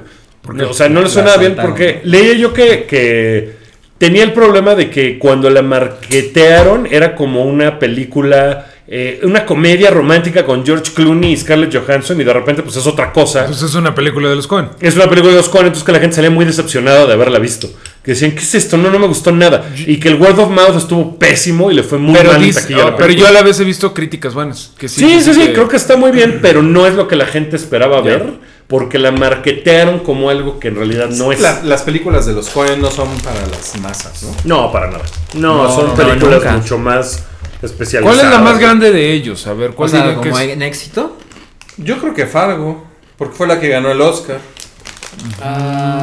Bueno, No Country for Old Men también ganó el Oscar. No pero- Country for Old Men yo diría que es más grande. Probablemente. La gente ubica más a Anton Chigurh que a los culeros de No sé, el Big Lebowski. es Ah, el Lebowski. Lo que es el Big. Lebowski, no, pero lo que es el Big Lebowski no. ¿No pegó? No, es como. No, es de culto. Es Es que no ha pegado de ninguna. O sea, sí. All Brother Where Art Thou tampoco fue un gran éxito. La gente película- creo que lo ubica. O sea, si les pones una imagen, a lo mejor esa lo ubican. como de, Categoría ah, películas que venden afuera de la Facultad de Filosofía y Letras y en la Cineteca. Ajá, ahí sí. junto a Kill Bill y junto a ¿qué otras venden siempre ahí? Requiem por un Tres sueño. colores azul. Sí, Claro. sí. Esas siguen pinches películas como las detesté. Sí, están ¿Y bien. no viste el decálogo? No, chinga tu madre. y Alan, una anomalía de eso. Pero puedo. eh, sí, no, a ti que te encanta el cine turco. Oigan, pero puedo, ¿puedo eh, pasar a la cascada de temas. Eh, sí. Échale. Ahí les va. Ok, cascada de temas. Cuando en La este podcast sección. llevamos 57 minutos Órale. episodio. Pues ronda rápida, Rui. Ahí te va. No, pero es Rousey, no es rápida.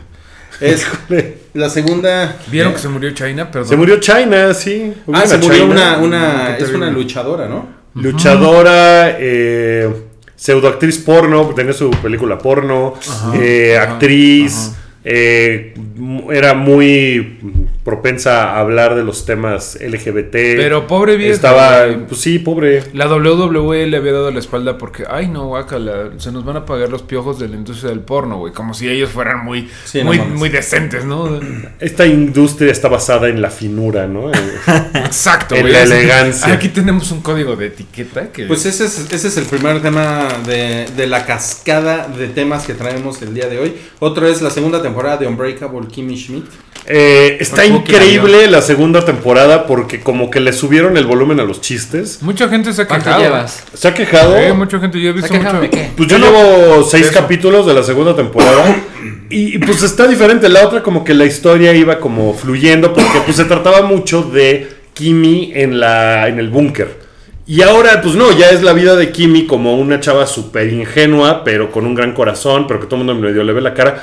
Pero la cantidad de chistes que le han metido está muy cabrón. Le meten y le meten y le meten y le meten referencias, chistes. A mí me ha parecido increíble. O sea, o sea, en seis capítulos me tiene muy contento. ¿Cuántos la- son? ¿13? Son, no, son 10. Ok. Hay gente que la no compara positivamente con los Simpsons de la época dorada y hay gente que dice, o sea, hay gente. Y otros que dicen, no mames, está bien chafa y está bien ardido el episodio 3, que en particular creo que es como un, como todo el episodio es como una eh, respuesta a los críticos, ¿no? No, no, sé, no, no. Yo no le he visto no, la- no lo noté. No, a mí me ha parecido que sí la cantidad de chistes le subieron. Y eso me parece muy chingón. He visto que O sea, sí está así de. O sea, de, de tener que buscar la referencia de. ¿Qué? A ver qué es eso. ¡Ah, no mames! Y ya te das cuenta que es algo así como de una sea, película es- ochentera y dices, wow. Está, Pues está es muy bien. Tiene la mano muy bien. Fey. Sí, y sí le subieron a los chistes. O sea, Yo creo que eso... eso. es medio, me suena que es medio a pantalla Chema Solaris, pero bueno. No, no, no, no, porque fluye muy bien. Ok. Eh, Véanla, véanla. Mar- Mario, eh, ¿qué hay, ¿a quién recomiendas ir a ver al Vive Latino? En, Bueno. que, es- que va a estar- que va a empezar en la Ciudad de México el sábado. Es este sábado y domingo. Sábado y domingo. La verdad es que hay un montón de bandas que vale la pena conocerse. A lo mejor hay muchas que no son eh, como grandes. Definitivamente le baja la dirección a cualquiera que vaya a estar Bumburi y Carla Morrison como, como cartelo, como Headline. cabezas, ajá, headliners del, del cartel. Pero por ejemplo va a estar este. Este mono Cordera, el, eh, o sea, el güey de Bersuit Vergarabat, que trae un proyecto bien chingón. O sea, hay como varias cosas que han ido cambiando, pero básicamente va a ser Bersuit Vergarabat, que es él, ¿no? Este, Plastilina Mosh se reúne después de como 12 años de no tocar eh, en ningún lado. Eh, Tudor Cinema Club, que no ha venido muchas veces que digamos a México, ¿no? Creo que ya vino. No, ha ¿O venido no un par de veces. Es Bueno, banda pero- como de Salchi esa, ¿no? Es banda tipo Salchi. Savages, también otra banda tipo Salchi. Ah, Eh, of sí. Monsters and Men, banda tipo Salchi, pero güero. Fouls. es como ba- banda tipo Salchi del primo de Salchi que vive en California y que dice What's up, cuz? No, De este, Salchi. ¿Cómo, cómo es Sal- ¿Cómo se llama Salchi de California? John Salchi. Esa- My name is the Salchi. and I'm gonna come in your face, motherfucker. No, creo que va a estar bien. Este, les recomiendo varias banda chiquita. Va a estar Lobla Femme que vale la pena. Eh, Lola Femme está, está bien padre. Sí, está padre. Hay, hay varios proyectos que vale la pena mucho. Está. Lil Jesus. No, creo que no. Esos güeyes ya desde que desde que le abren Desde a que le abren a Rolling, Rolling Stones Stone ya, ya- ni saludan. güey. Oye, pero ahora van a ser dos días en lugar de cuatro. Sí, como Sí, que le sí. bajaron al Eh, definitivamente hubo algo que pasó ahí. Sí, Hay mucha gente que se rumora, se rumora que fue el dólar, que Mm. obviamente hace que venir, que, que- pues, Pinche güey, dólar puteándolos. Ahí puteándolos, güey. Sí, pero es que contratar a güey. El año pasado vino Garbage. Pues cuánto, cuánto cobra un Garbage, ¿no? O sea, entonces ahorita pues nada más se consiguieron a Natalia. Cobran una, cobran una lana para hacerlos de la basura, ¿no? Oye, ¿qué onda? Este, bueno, va a estar Café Tacuba, que van a sacar nuevo disco próximamente y que van a tocar en su interés el Avalancha de Éxitos. Órale. ¿Ah, Oye? ¿y van a tocar la de meme? Eh, yo creo que sí, sí se lo echan. Va a estar Nach, Cultura Profética. Porter. va a estar bien. Sí, pues va a estar bueno. Dense una vuelta. Denle una oportunidad. Muy bien. Eh, Wookie, Guns N' Roses todavía lo tiene. Lo super tiene, con todo y Axel con su pie roto. Los, los fuiste a ver ayer. Oye, pero a mí, a mí me, me- me dijeron que es una ventaja para, para Axel Rose estar sentado. Seguro. ¿no? Porque como que el güey no está hiperventilándose, ¿no? Y canta muy bien. Yo creo que. o sea, bueno, una cosa que no entiendo es por qué la gente se la pasa diciendo. Ese güey, pinche gordo, pinche. oso". No mamen, ojalá me vea yo a los 54 como se ve este güey. No está nada gordo, se ve que se tomó muy en serio la gira y dijo, me voy a poner en forma. Y sí, hace cuatro años salieron fotos del súper gordo. Pero está perfectamente. Creo que, creo que está más gordo Slash. O sea, que tampoco es un problema. Canta poca madre el güey todavía. O sea, todavía llega a los tonos de todo. Todavía. Vamos, no se echa el final de Don't Cry completo. Pero lo hace muy chingón. Y el güey, pues que tenga el pie roto, pues está ahí sentado y como que sí le baila y se mueve. pero ¿Cuánto duró el concierto? Dos horas veinte, más o menos. Yo vi videos de, de los Guns N' Roses en Coachella Ajá. y se ve bien incómodo. Se ve Axel. Que Es que el güey hace se, o sea, se ve que querría estar bailando y corriendo y todo. Y no los puede. bracitos. Y no puede. Pero es el trono de, de Dave Grohl. De Dave Grohl. Me, ¿Te me gusta mucho. en el trono de Dave Grohl? Me, gusta pienso. mucho No. la onda de, de que el grunge que, que más o menos mató al género del hard rock, eh, pues que ahora está Alice in Chains le abrió a Guns en Las Vegas en sus conciertos pasados, Dave Grohl le prestó el trono, eh, Axel traía una camiseta de Nirvana, o sea, como que ya... Como que ya está mez- Ajá, ya mezclado, los dos son nostalgia noventera, ¿no? Y bye. Entonces lo super tuvieron, estuvo muy chingón. Supongo que a la gente que fue a veros a Coachella de haber dicho, esta mamada qué. Pero para la gente que fue de fan a verla ayer y antier, estuvo muy Oye, cabrón. ¿llovió en el Estuvo mu- concierto? Mucho. Y ni así.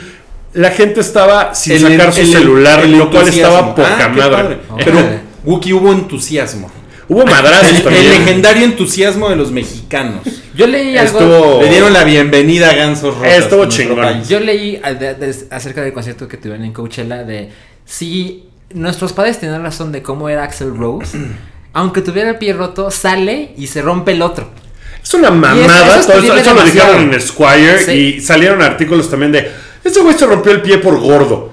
No mames, no así no funciona el cuerpo humano. Me, me cayó muy mal todo eso porque lo hacen, o sea, el- el- la, la calidad del audio estaba cabrona. Nunca he oído un concierto tan bien en un foro abierto como el de ayer. O sea, cuando empieza Sweet Child of Mine, sonaba perfecto cada nota. Estaba muy cabrón. O sea, sí traen como una tecnología nueva, Milico, o algo, porque sí estaba Solo, solo fueron dos conciertos, ¿verdad? Dos conciertos aquí y van a hacer una gira por Estados Unidos en Pues estadios es que tienen que regresar el fin de semana a California. a California. Pero estuvo hasta la madre los dos conciertos. O sea, sí estuvo muy, muy hasta la madre.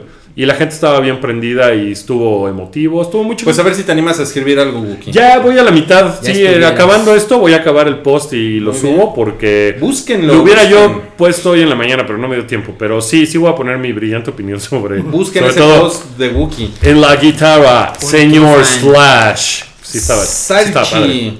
Eh, eh, está Este el rumor de que Nintendo eh, está a punto de lanzar una consola con estatus inminente. La verdad es que esa historia tiene meses, porque ya se sabe que hay una nueva consola y la quieren mostrar o antes del E3 o seguramente en el E3 que es en junio. Entonces, ah, cada semana, no, no, no, ¿cuál cada semana? Cada tres días hay nuevos rumores. Entonces se mostró el control, el control también tiene pantalla, no tiene botones, va a salir este juego. ¿No tiene botones? Hay un rumor que dice que el, el nuevo control no tiene botones. Órale. Hay un rumor que a mí me parece una idea maravillosa. Que tomando en cuenta el éxito que tienen las consolas portátiles, que ahora tienen menos por los smartphones, Ajá. pero es es una novedad. Si la gente compra una consola portátil, es personal. Si te compras uno para tu casa, pues lo usan 3, 4 o 5 personas. Ujú. Pero yo sé que hay casas donde hay, pues, no sé, 3 Nintendo 3DS. ¿no? Y sé que hay mucha gente que juega Xbox o PlayStation y se compra su 3DS porque juega Pokémon o esa clase de cosas, pero no se compra la consola de Nintendo. Nintendo supuestamente está haciendo una consola que es portátil y de casa al mismo tiempo. Porque el control es una consola que te lo llevas, pero cuando llegas a tu casa, con él juegas los juegos de casa. Entonces suena como enlazar las dos cosas y me parece una idea genial porque puedes hacer, puedes vender muchas más consolas porque le vendes uno a cada persona, no uno por casa. Ok. Entonces yo creo que lo veremos hasta junio y ojalá no se filtren cosas porque En el E3, ¿no? Entonces. sí, en el E3. ¿Pero qué no es en mayo el E3? Es Junio. en junio. ¿Es en junio? Ok. No me- ahorita no recuerdo las fechas, pero es la segunda semana de junio. Ok, ahí tienen la, la opinión experta de Salchi. Eh, Mario, yo sé que esto te interesa. El español Juan Antonio Bayona es oficial que va a dirigir Jurassic World 2. ¿Te interesa porque te gustan los dinosaurios? Me gustan mucho los dinosaurios. Mira, mucha gente odió Jurassic World 1. Yo ahí sí creo que fui completamente porque me gustan los dinosaurios. Que Ajá. dije, ay, no, no hay pedo, no hay pedo. Sí, está corriendo con tacones en la jungla, no hay pedo, güey. A mí, Ajá. yo sí la disfruté, pero sí sé. O sea, sé que no fue una buena película porque no, nunca volví a tener ganas de verla. Entonces, eso es una calificación en sí mismo. Así que, pues, ojalá que le vaya bien. Este director, eh, vi que tiene una película por ahí que no conozco, güey. No La del tsunami.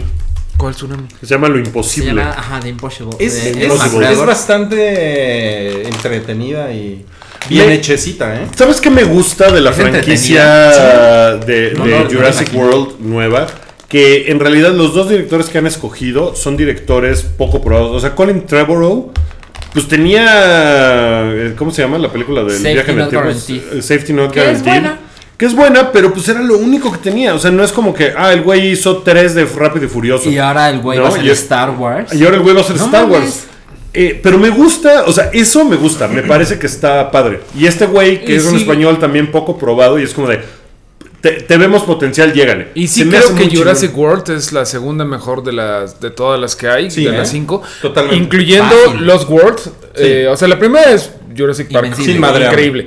Eh, Jurassic World creo que es la segunda. Mucha gente dice, no, pero Lost World tiene padres cosas de Spielberg. Tiene como tres cositas en un mar de pendejez. Justo Totalmente. como Age of Ultron, que el otro día estaba volviendo a ver. Es como mar de estupidez, tres cosas padres. Pues no, no se salva. Sí, claro. Estamos de acuerdo ahí, mira. Bien, pues, puñito es que y todo. tengo los Ok, chetos. está muy bien. Oigan, eh, Hasbro eh, se, se está aliando con Paramount Pictures para hacer una pues una serie de, de- de películas de sus de sus juguetes, ¿no? Tipo G.I. Joe. Y lo, lo que llama la atención de esta, de esta noticia es el calibre de los escritores, que es lo que, re- lo que revelaron, los escritores que están trabajando en, la, en las películas. Está, por ejemplo, Michael, Michael Chabón. ¿Está bien dicho Michael Chabón? Michael Chabon. Michael, Michael Chabón. Michael. Me he dicho, me he Está, está, está chabón. Michael. Chavarrucon. Chavorrucón. Chavorrucón. Él, él, por ejemplo, hizo. Eso está Él, él, por ejemplo, hizo, hizo el guion de Spider-Man 2. Que Ajá, es la no mejor de las películas de Spider-Man. No, Está, y Michael eh, Chabon ha ganado un montón de premios ¿Cómo de literatura. Chabón? Chabón, bueno, Michael Chabón eh, tiene un, un libro que se llama Las aventuras de Clay y. ¿Cómo se llama? Cavalcan Clay, una cosa así. Que ganó un montón de premios hace como 6, 7 años de, de literatura. O sea, tiene, tiene unos libros de aventuras bien padres. Entonces eso está... Eso está padre. bueno. Eh, Eh, Brian, otro- Brian, Brian K. Vaughan. Vaughan. Ajá. Eh, que ese güey, pues no, no, nomás hizo Saga, Mario. Uy, ahí nomás. Pues es el, el dude de Saga, del cómic de Saga, es uno de los que va a hacer la, el universo cinematográfico de Hasbro. Sí, no, no, y ya, ya, ya estoy Ni- ahí. Nicole Perlman. ¿Ubican a Nicole Perlman? No, ¿quién Ella, hizo? pues tú la deberías de ubicar, güey, porque te encanta mamarle los huevos a Guardians of the Galaxy. Ella fue la que escribió Guardians of the Galaxy y aparte es ganadora de, de un premio Hugo. O sea, bueno, es ganadora. ba- perdón. o sea, Yo tampoco sí, entendí el compact. pero seguro estuvo bueno. este, bu- bueno, pero sí son, sí son güeyes, eh, eh, pues sí están cabrones, ¿no? O sea, sí, los- sí, sí, tienen, tienen su... es un buen movimiento de relaciones públicas Sí. presentar esto, Porque si dices el universo cinemático de Hasbro, suena increíblemente suena Pero si pones estos güeyes y dices, ah, ya ves. Ah, no, ¿qué van a decir hacer? que hay, que hay cerebro. Y habla- hablando de, de- de cerebro eh, Salchi, yo sé que esta noticia te interesa. No, bueno, la, estoy súper la- ahí. la revista People nombró a Jennifer Aniston como la mujer más hermosa del mundo. Espérate. Es, Es una mamada, ¿no? Es una mamada. ¿Sí? ¿Por qué? Claro que O sea, ella es increíblemente hermosa, pero esas listas siempre son una mamada. Siempre son una mamada. Además, siempre debe ser para vender. Mira mi leak. pa- no hay mujer fea. Para revivir. para revivir Ya carreras. estamos en la cantina. para- Hay mujer fea. no hay mujer ¿Cómo que fea, reír? más hombre sobrio, o sea... Revivir carreras. ¿Ya se murió el tenor Carreras? ¿Por qué dices revivir carreras? No, murió, ¿no? ¿no? Entonces está... Sí, no, no está Ay, bien. qué, qué- qué momento tan incómodo. Ok, te parece No. la mamá. Pero sí está bien guapa Jennifer Aniston. ¿no? Es muy guapa. Todavía está guapa, ¿no? Y de hecho Sí, parece que se puso no. más guapa últimamente, ¿no? Pues que el embarazo le cayó bien. Los Mira. tiempos de Friends nunca van a regresar, ¿no? Mira, Entonces, mira, no, mira. Mario, este, dirás lo que sea. Eh, no dirás que es de chía, pero es de horchata o como digan. Pero si la tuvieras enfrente no se la No, perdonas. hombre, como claro que no, claro que no, pero. Con su quijadita, la Jennifer Aniston. Pero a ver, este, no sé, güey. Jennifer Aniston o Emily Ratajkowski. Roy, Roy borracho. A ver, mira, te voy a derrumbar la Teoría de muy borracho que Wookiee intoxicado. La teoría de estos tontos, güey, o sea, Emily Ra- Ratajkowski es más fea que Jennifer Aniston en algún Esa es exactamente. No, en algún pinche Es punto. una mamada para vender y ya, o sea, es un movimiento de relaciones públicas Claro. como, o sea, de repente Squire nombra a Penélope Cruz la mujer más sexy del mundo y es como de, ¿Por qué? o sea, ¿cuál es la razón detrás? No digo que Penélope Cruz no sea No sexy, sea sexy, o no, nada, no, pero es como, ¿cuál es la razón por la que la nombraron? Y generalmente es porque tiene un ¿Cómo se proyecto que va a, a ver, salir. A ver, Salchi, este, ¿quién te gusta más, Jennifer Aniston o, o, o Kristen Stewart? No, Kristen Stewart. Por- porque es más joven, ¿verdad? Nada más por eso. Eh, no sé. Ok, ¿Qué siguiente, diferencia tiene la, siguiente es para Mario. La siguiente es para Mario. No, Robert, qué bueno que no era Jennifer Lawrence, porque Wookiee se hubiera puesto. Nah, bueno, ya estaría loquísimo.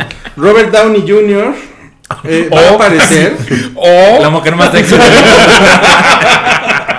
No, pero. No. ¿Te bañarías con Robert Downey? Este, Robert Downey Jr. Va, va a aparecer en Spider-Man Homecoming. Pero no han dicho que Robert Downey Jr. Dijeron un Avenger importante. No, ya, ya dijeron. que está confirmado por Marvel. Que la Está verdad, bueno, está bien, está bien. Oye, Mario, si está Bueno, en el hype, está Yo, confirmado. yo, yo decía que, que no me parece tan buena idea que lo confirmen en este momento a dos semanas de que se estrene Civil War porque tenía pues porque tenías la onda de que no sabías A lo mejor lo iban a lo matar. mejor lo iban a matar porque ya se les está Puta, güey, ¿por qué no te vas a la agencia de relaciones públicas de Marvel, cabrón? Y diles, ¿no? Pues Así les voy a decir que no está chingón ya sé que no se va a morir Aquí en, México, aquí en México está en Santa Fe, ahorita ya están cerrados, pero si quieres ahorita Pero no. está Ah, bien porque es un spoiler.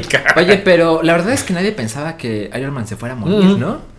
No, el que está en peligro es un poco Capitán América. eh, pero Capitán América, pero de todos modos estaba como, o sea, es- existe la posibilidad. Ay, bueno, en el sentido de que no mames, a lo mejor el que se muere es el camarógrafo. O sea, pues no, no, o sea, como que. mm. Camarógrafo. De hecho, yo no no, sé quién se puede morir en Civil War. Yo creo que no es Capitán América se puede morir. No, yo sé, pero no lo van a matar. Bueno, Es probable, sí, es sí, probable. sí. Así como, güey, no sé si te acuerdas que hubo una película que se llamó Batman vs Superman. No sé si te acuerdas. Bien poca gente la vio, güey, pero Pero en los final- últimos 15 minutos se muere el tonto de, el tonto que está, según él, actuando que es Superman, güey. Y nadie se acuerda de eso. Y O sea, lo claro peor que se nadie le morir. importó, Nadie le porque nadie ah, sí, pues chido. no, o sea, Bueno, pero al- bueno. al- a, a Capitán América le- le- lo, Lo matan en los cómics, O sea, lo sniperean culero. De hecho, después de Civil War lo matan porque se rinde después Claro. de que ganó la batalla. Entonces podría morirse. Y, el- y el el, problema- asunto es que. El problema es que Marvel ya como anuncia, ah, tenemos ocho películas con este güey. Entonces ya sabes, ah, va a salir en Pero Avengers 3 y es que, 4, que se muera, güey, es como Jon. Snow. O sea, puede estar muerto media película. O sea, pero puede morirse. Y lo pueden revivir. Eh, De hecho, hay- eh, ahorita en el Marvel Universe de los cómics, el Capitán América es Sam Wilson, el negro. Entonces, pues igual para sacar de pedo los Donald Trumps de, de Estados Unidos, pues ponen a, a Sam Wilson a que se rife. Yo no creo que maten a Steve Rogers. Bueno, pero menos a, a este tonto Menos, de ajá, menos a. Bueno, la cosa Robert es Downey que, Jr. que también por ahí Michael Keaton también dijo, Nel, ¿saben qué? Yo no, yo no le entro a, a ser villano de Spider-Man, ¿no? Ujú. Pinche Michael Keaton. Ya con sé. su puto Birdman. Es que, güey, Pero Birdman sí, ¿no? Desde se junta con Iñárritu y que Iñárritu le dijo, mi, mi, mi cabrón, yo te voy a enseñar a hacer cine cabrón como yo. genocidio cultural, güey. ¿Qué estás haciendo? Bien pedos, ¿no? Los dos. Oigan, este. Blade Runner 2, este es para Wookiee. No, esto es para, para ti, tú que eres el fan de. Oye, Rui. Sí, dime. Van, a van a estrenar Blade Runner 2 el Junior. 6 de octubre de 2007. ¡Ay, no mames, cabrón! No, es como. Es como Wookiee. ¿Y quién, ¿Y quién va a salir? No, pues salen Harrison Ford, Ryan Gosling y Robin Wright. La Déjame conversación de Rui con Vicente Fernández está Déjame ver el chat madre. en este momento. Oye, no, pues suena, suena muy bien. Además, eh, supe que, eh, pues, eh, Ridley Scott tiene algo que ver, ¿no? Con esto. Mira, se sí, dirá, está cabrón. se dirá lo que sea, pero nos la pasamos increíble haciendo esta mamá. Sí, este, bueno, ese fue Rui. Gracias, gracias, Rui. Gracias, estás, Rui, ya te estás, puedes. estás, estás carraspeando un poco. Eh, esta es para, para Salchi. Yo sé que esta le, le interesa. Me interesa. Que ya, eh, ya te puedes suscribir a Amazon Prime por eh, 10.99 dólares al mes. O a solamente al Amazon Prime Video, que es como el el Netflix, Netflix de por Amazon. 8.99. Por 8.99, que es básicamente. Oye, pero ¿se puede, ver, ¿se puede ver en México? Sí, sí, si le pones hola a tu Chrome. Pero no hay una problema, forma. Que, que por problema. cierto, Netflix ya no deja que tengas VPNs y yo lo estoy sufriendo. Porque ¿Ah, sí? ya no están, puedes ver están el. cazándolos. Ya no puedes ver el Netflix gringo o el inglés o el alemán en tu ni con Hola ni con Tú veías el. Netflix alemán y el mamón soy yo. Ya no se puede. No yo, sí, lo- yo se lo veía porque luego así quería. No, tú eres el ¿Qué, Pokémon. qué veían? No sé, pon tú que una película vieja de un documentalista que. De V-Ball. No sé, no sé. no, sí, de repente se veía que la turca. gusta. De repente se veía que la turca, pero de repente no sé, pon tú que una de Born. ¿Cómo se llama esa madre? Born. Jason Bourne.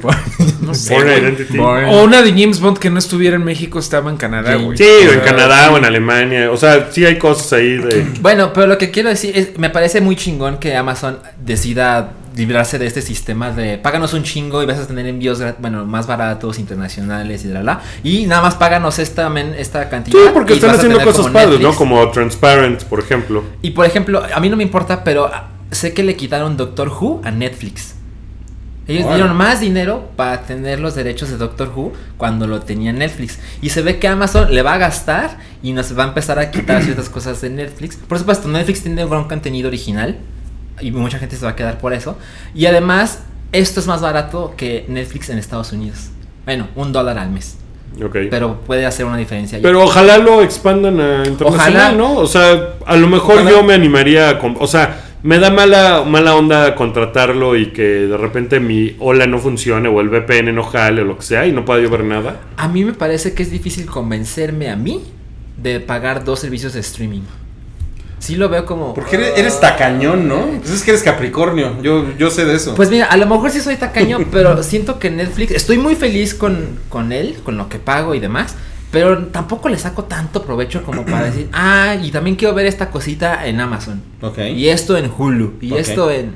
No, no, mejor, mejor escojo Es que sí es una chinga andar pagando tanto, ¿no? Por, Sí. por, por Sí, streaming. sí, sí lo es. Este, Bueno. este es para Wookie. Eh, J.J. Abrams eh, reveló en la, en la semana un, un secreto de Star Wars sobre los papás de Rey. Después medio se echó para atrás y ¿Ah, dijo, no, bueno, no, eh, a ver, no, yo no puedo andar diciendo cosas de la película que No, está haciendo Ryan primero- Johnson, que él fue muy bueno conmigo de no spoilerar nada, yo no puedo decir esas cosas, pero lo que él dijo fue, ah, los papás de Rey ni son tan importantes, ni salen en la primera película. O sea, en la No. siete. No, En la eh, siete. Sí, que no, están en, que no están en la película.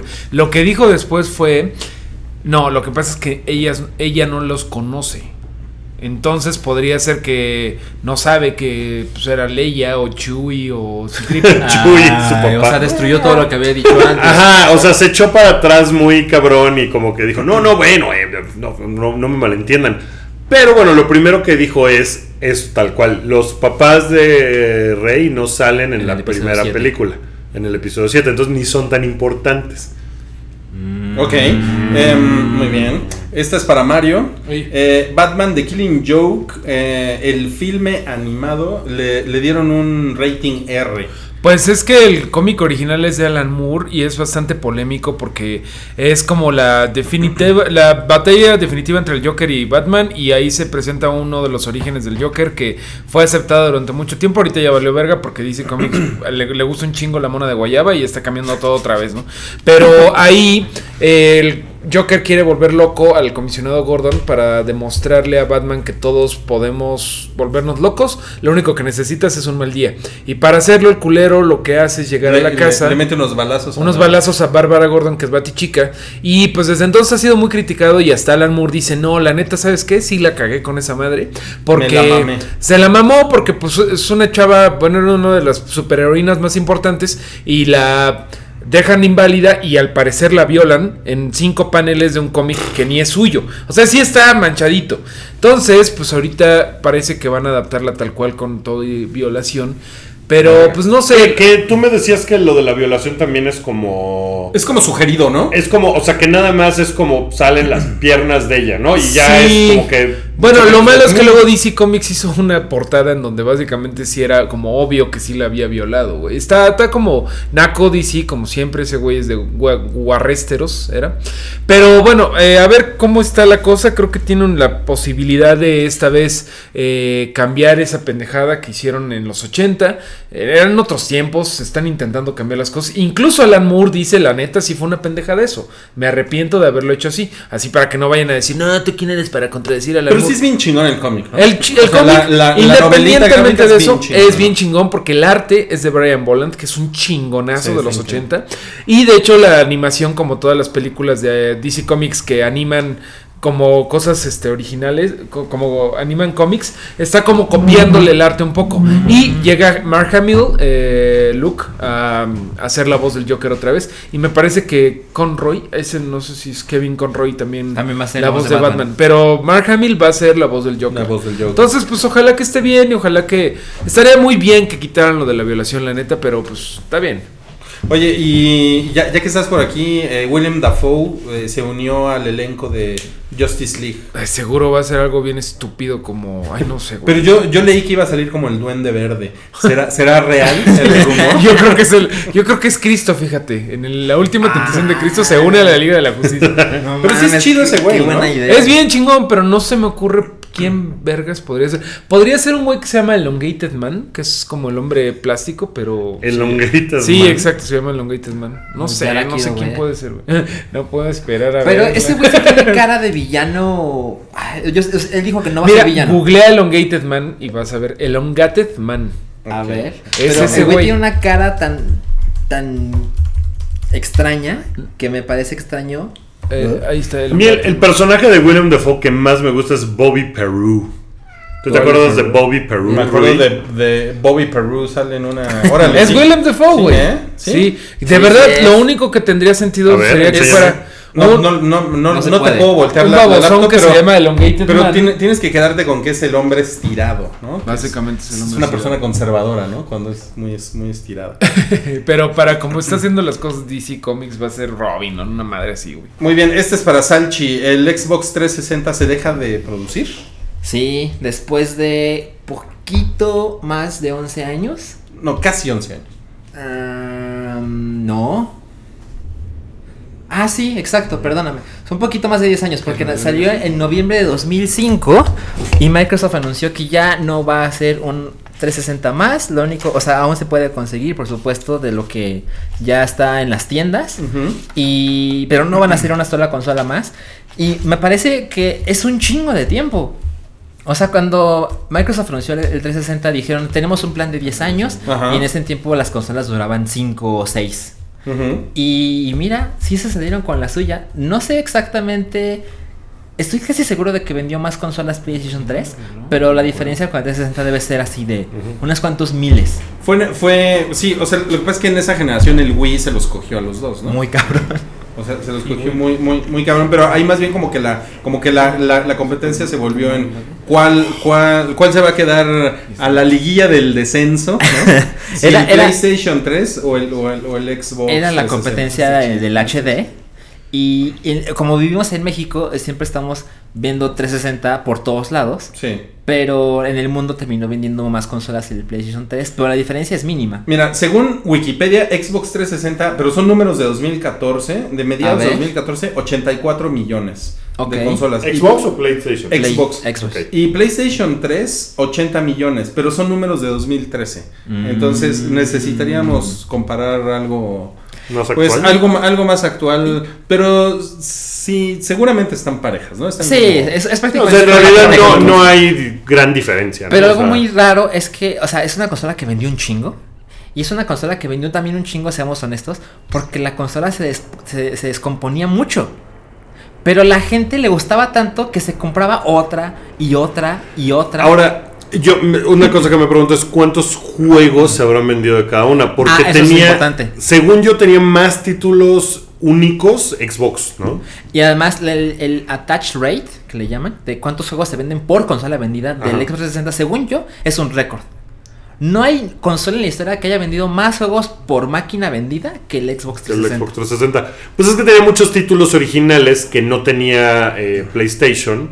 Y los Eh, juegos que eran multiplataforma, mucha gente se los compraba en 360 porque sus amigos tenían 360, entonces puedes jugar con ellos y no te los comprabas. Sí, el como que en ese 3. momento todo el asunto de los, de los logros los querías tener en una sola consola, o sea, no andabas dividiendo, a lo mejor hay gente que sí tenía las dos, pero como que no andabas dividiendo tus logros en las dos, ¿no? Preferías concentrar Ajá, todo exacto. en una sola cosa, o sea, sí había una, sí, sí había una dinámica muy diferente de cómo es videojugar ahorita, cuando Y- salieron esas consolas, esa generación. Y yo, por ejemplo, yo amo mucho mi 360. Tengo uno. Solo Ok. El que me compré en el 2006 es el que tengo desde entonces. Nunca se me ha descompuesto. Si se me descompone hoy, ya valí madres. Ya no puedo tener solamente refacciones ni nada por el estilo. Y la verdad es que es una consola que trajo juegos muy buenos. O sea, yo recuerdo. O sea, cuando, salió- cuando Peter Moore monzó el, el tatuaje de Grand Theft Auto 4 y era de salir el mismo día para Xbox y PlayStation 3, fue como, no mames. Eso es muy grande porque era una consola, un juego de PlayStation. Y de repente era el mismo día para todos. Yo ahí jugué Bioshock, yo ahí jugué. Ay, Bayonetta. Ahí conociste que a tu ahorita- futura esposa, ¿no? Sí. Que- Mi esposa rusa. que en este momento ya, eh, bueno, con la retrocompatibilidad que le aventaron al Xbox One, pues ya no es necesario tener, Híjole, seguir yo le, yo, le, vendiendo yo la le- yo le quise meter a mi Xbox One un Resident Evil y no se dejó, ¿eh? Es que no son todos los juegos. Es que ese es el pedo. Sí, O sea, no, la, no la son todos. retrocompatibilidad está Son como, como 300 juegos, creo. Está muy chafa. Y son 300 de todos colores, de los culeros y de los muy buenos. Sí. Sí.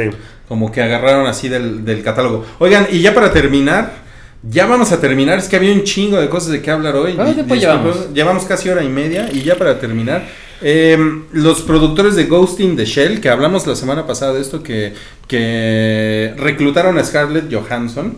eh, para ser la, la- la protagonista de la, de la película live action de Ghost in the Shell.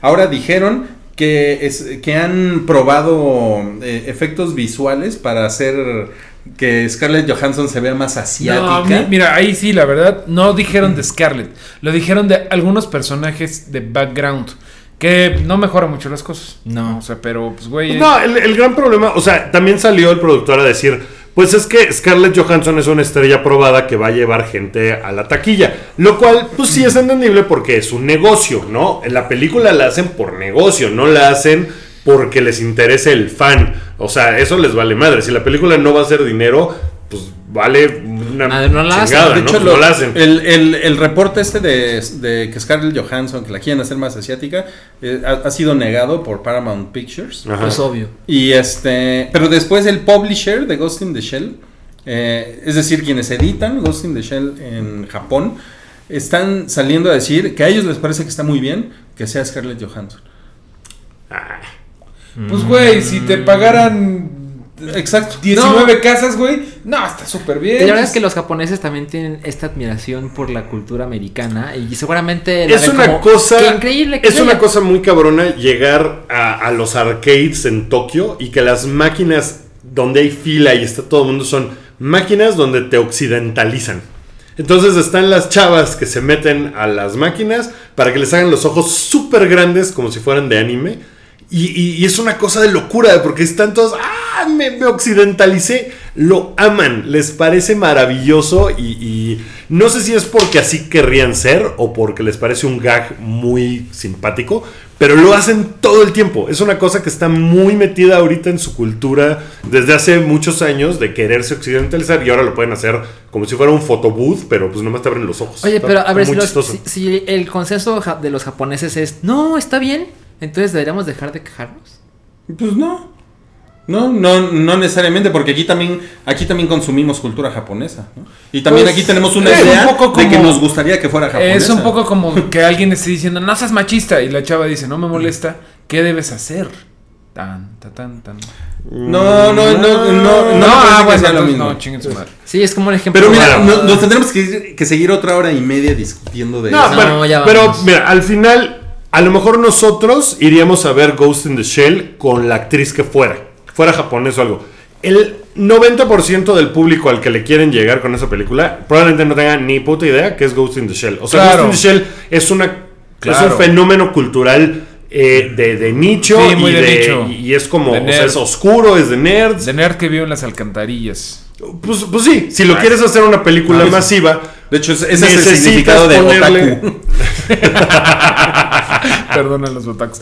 Güey, es como, como dijo Ridley Scott famosamente cuando estaba haciendo no sé qué pinche película en el Medio Oriente. Que le dijeron, ¿por qué todos tus actores son blancos y se llaman John y Mike y bla, bla, bla? Y dice el güey, mira, cabrón. Si intento hacer una película hollywoodense con un lead que se llame Mohamed. Mohamed Blasulblagla, güey, me van a mandar a la chingada. Quiero los hacer mi productores película. me van a mandar a la chingada. Así que, Porque, pues, pues- necesitas poner gente en esos asientos del cine. Porque precisamente, ¿qué es lo que está pasando? La gente va a ir a ver a Scarlett Johansson porque no sabe qué chingados es un Ghost in the Shell. A lo mejor es el porno que le tiraban a sus hijos. eh, a lo mejor estaba junto, junto al hentai de los chamacos de... Cuando lo veían en la beta, en la VHS, ¿no? O sea, Ahora, es lo único que saben. a ver, no está, no está bien éticamente que lo hagan, porque ya hablamos de eso la semana pasada, lo podrían haber adaptado a Estados Unidos y sería otra cosa. ¿Qué preferirían? ¿Que no se hiciera esta película porque la actriz es Scarlett Johansson y no va No. con el canon? ¿O que sí la hagan? No, yo, yo digo que la hagan. Yo, yo también. De hecho, yo creo, o sea, tomando en cuenta lo que acaban de decir, cuando Guillermo del Toro hizo Pacific Rim y puso a actores que nadie sabe quiénes son, pues ya vimos lo que pasó. Sí, no Pues si una hubiera sido, o sea, si hubieran estado eh. Ryan Gosling y este Chris Pratt, pues probablemente le hubiera ido mucho más cabrón esa película, ¿no? Pues sí. Ahora, si, si van a poner al, al- al cabrón de Maze Runner, cuando hagan la versión live action de Akira, van a poner al güey de Maze Runner ah, de, de Caneda, ahí sí los mando a la verga. Eso es sexista. Ay, espero que no la hagan, ¿eh? No hay manera de que quede bien. No hay un manera día de la que van a hacer. O sea, un La van a día hacer, la van a hacer, ¿Cuál? sí. Eh, Akira. Pues mira, tienen como 30 años Llevan bastante entonces- rato a- eh, amenazando. Sí, de sí, hecho, sí. hace como dos años estaba como fuerte Y la James amenaza. Cameron la Sí. quería. o Bueno, no, hacer. pero ahorita Sí, ya pero se- James Cameron ya no ya se distrajo con sus ya. cuatro cosas. Ya- yo creo que es hasta que se muera, ¿no? Eso. ya A ya, no ya se no le queda nada, pues. Oigan, pues Se acabaron los temas, se ¿no? acabaron los temas, no lo puedo creer, lo logramos. Eh, pues ya la recomendación última es que vayan a escuchar a Prince justo ahora que se acabe este programa. Pónganle, pónganle play a lo que tengan de Prince o busquen, descarguen sus discos, cómprenlos. Estaba en número uno en iTunes en todo. Canciones, ¿Ah, discos, sí? O sea, tenía seis discos en el top ten hoy en iTunes. Yo digo, vayan a ver la nueva de Woody Allen porque yo, yo cada que saca, dice, digo yo, es la última que saca. Y sigue, la mata dando. No, todavía falta un rato para que la estrenen. De hecho, en México acaban de estrenar hace un mes y Sí. Rational Man que estrenaron en julio del año pasado. Entonces, Exacto. se va a tardar un rato, pero vean el corto, lo, lo vamos a poner también en el hype. Está bien padre. Eh, gracias a todos por habernos escuchado, aguantarnos una hora y media de este programa, pero había mucha información. Pues Tenía un rato, vámonos, tenía un rato. Luis. Hey, tenía- Adiós, amigos. Gracias a todos. Adiós. Bye. Adiós.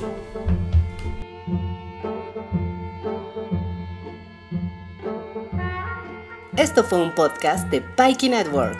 Busca más en soundcloud.com diagonal Pikey Network.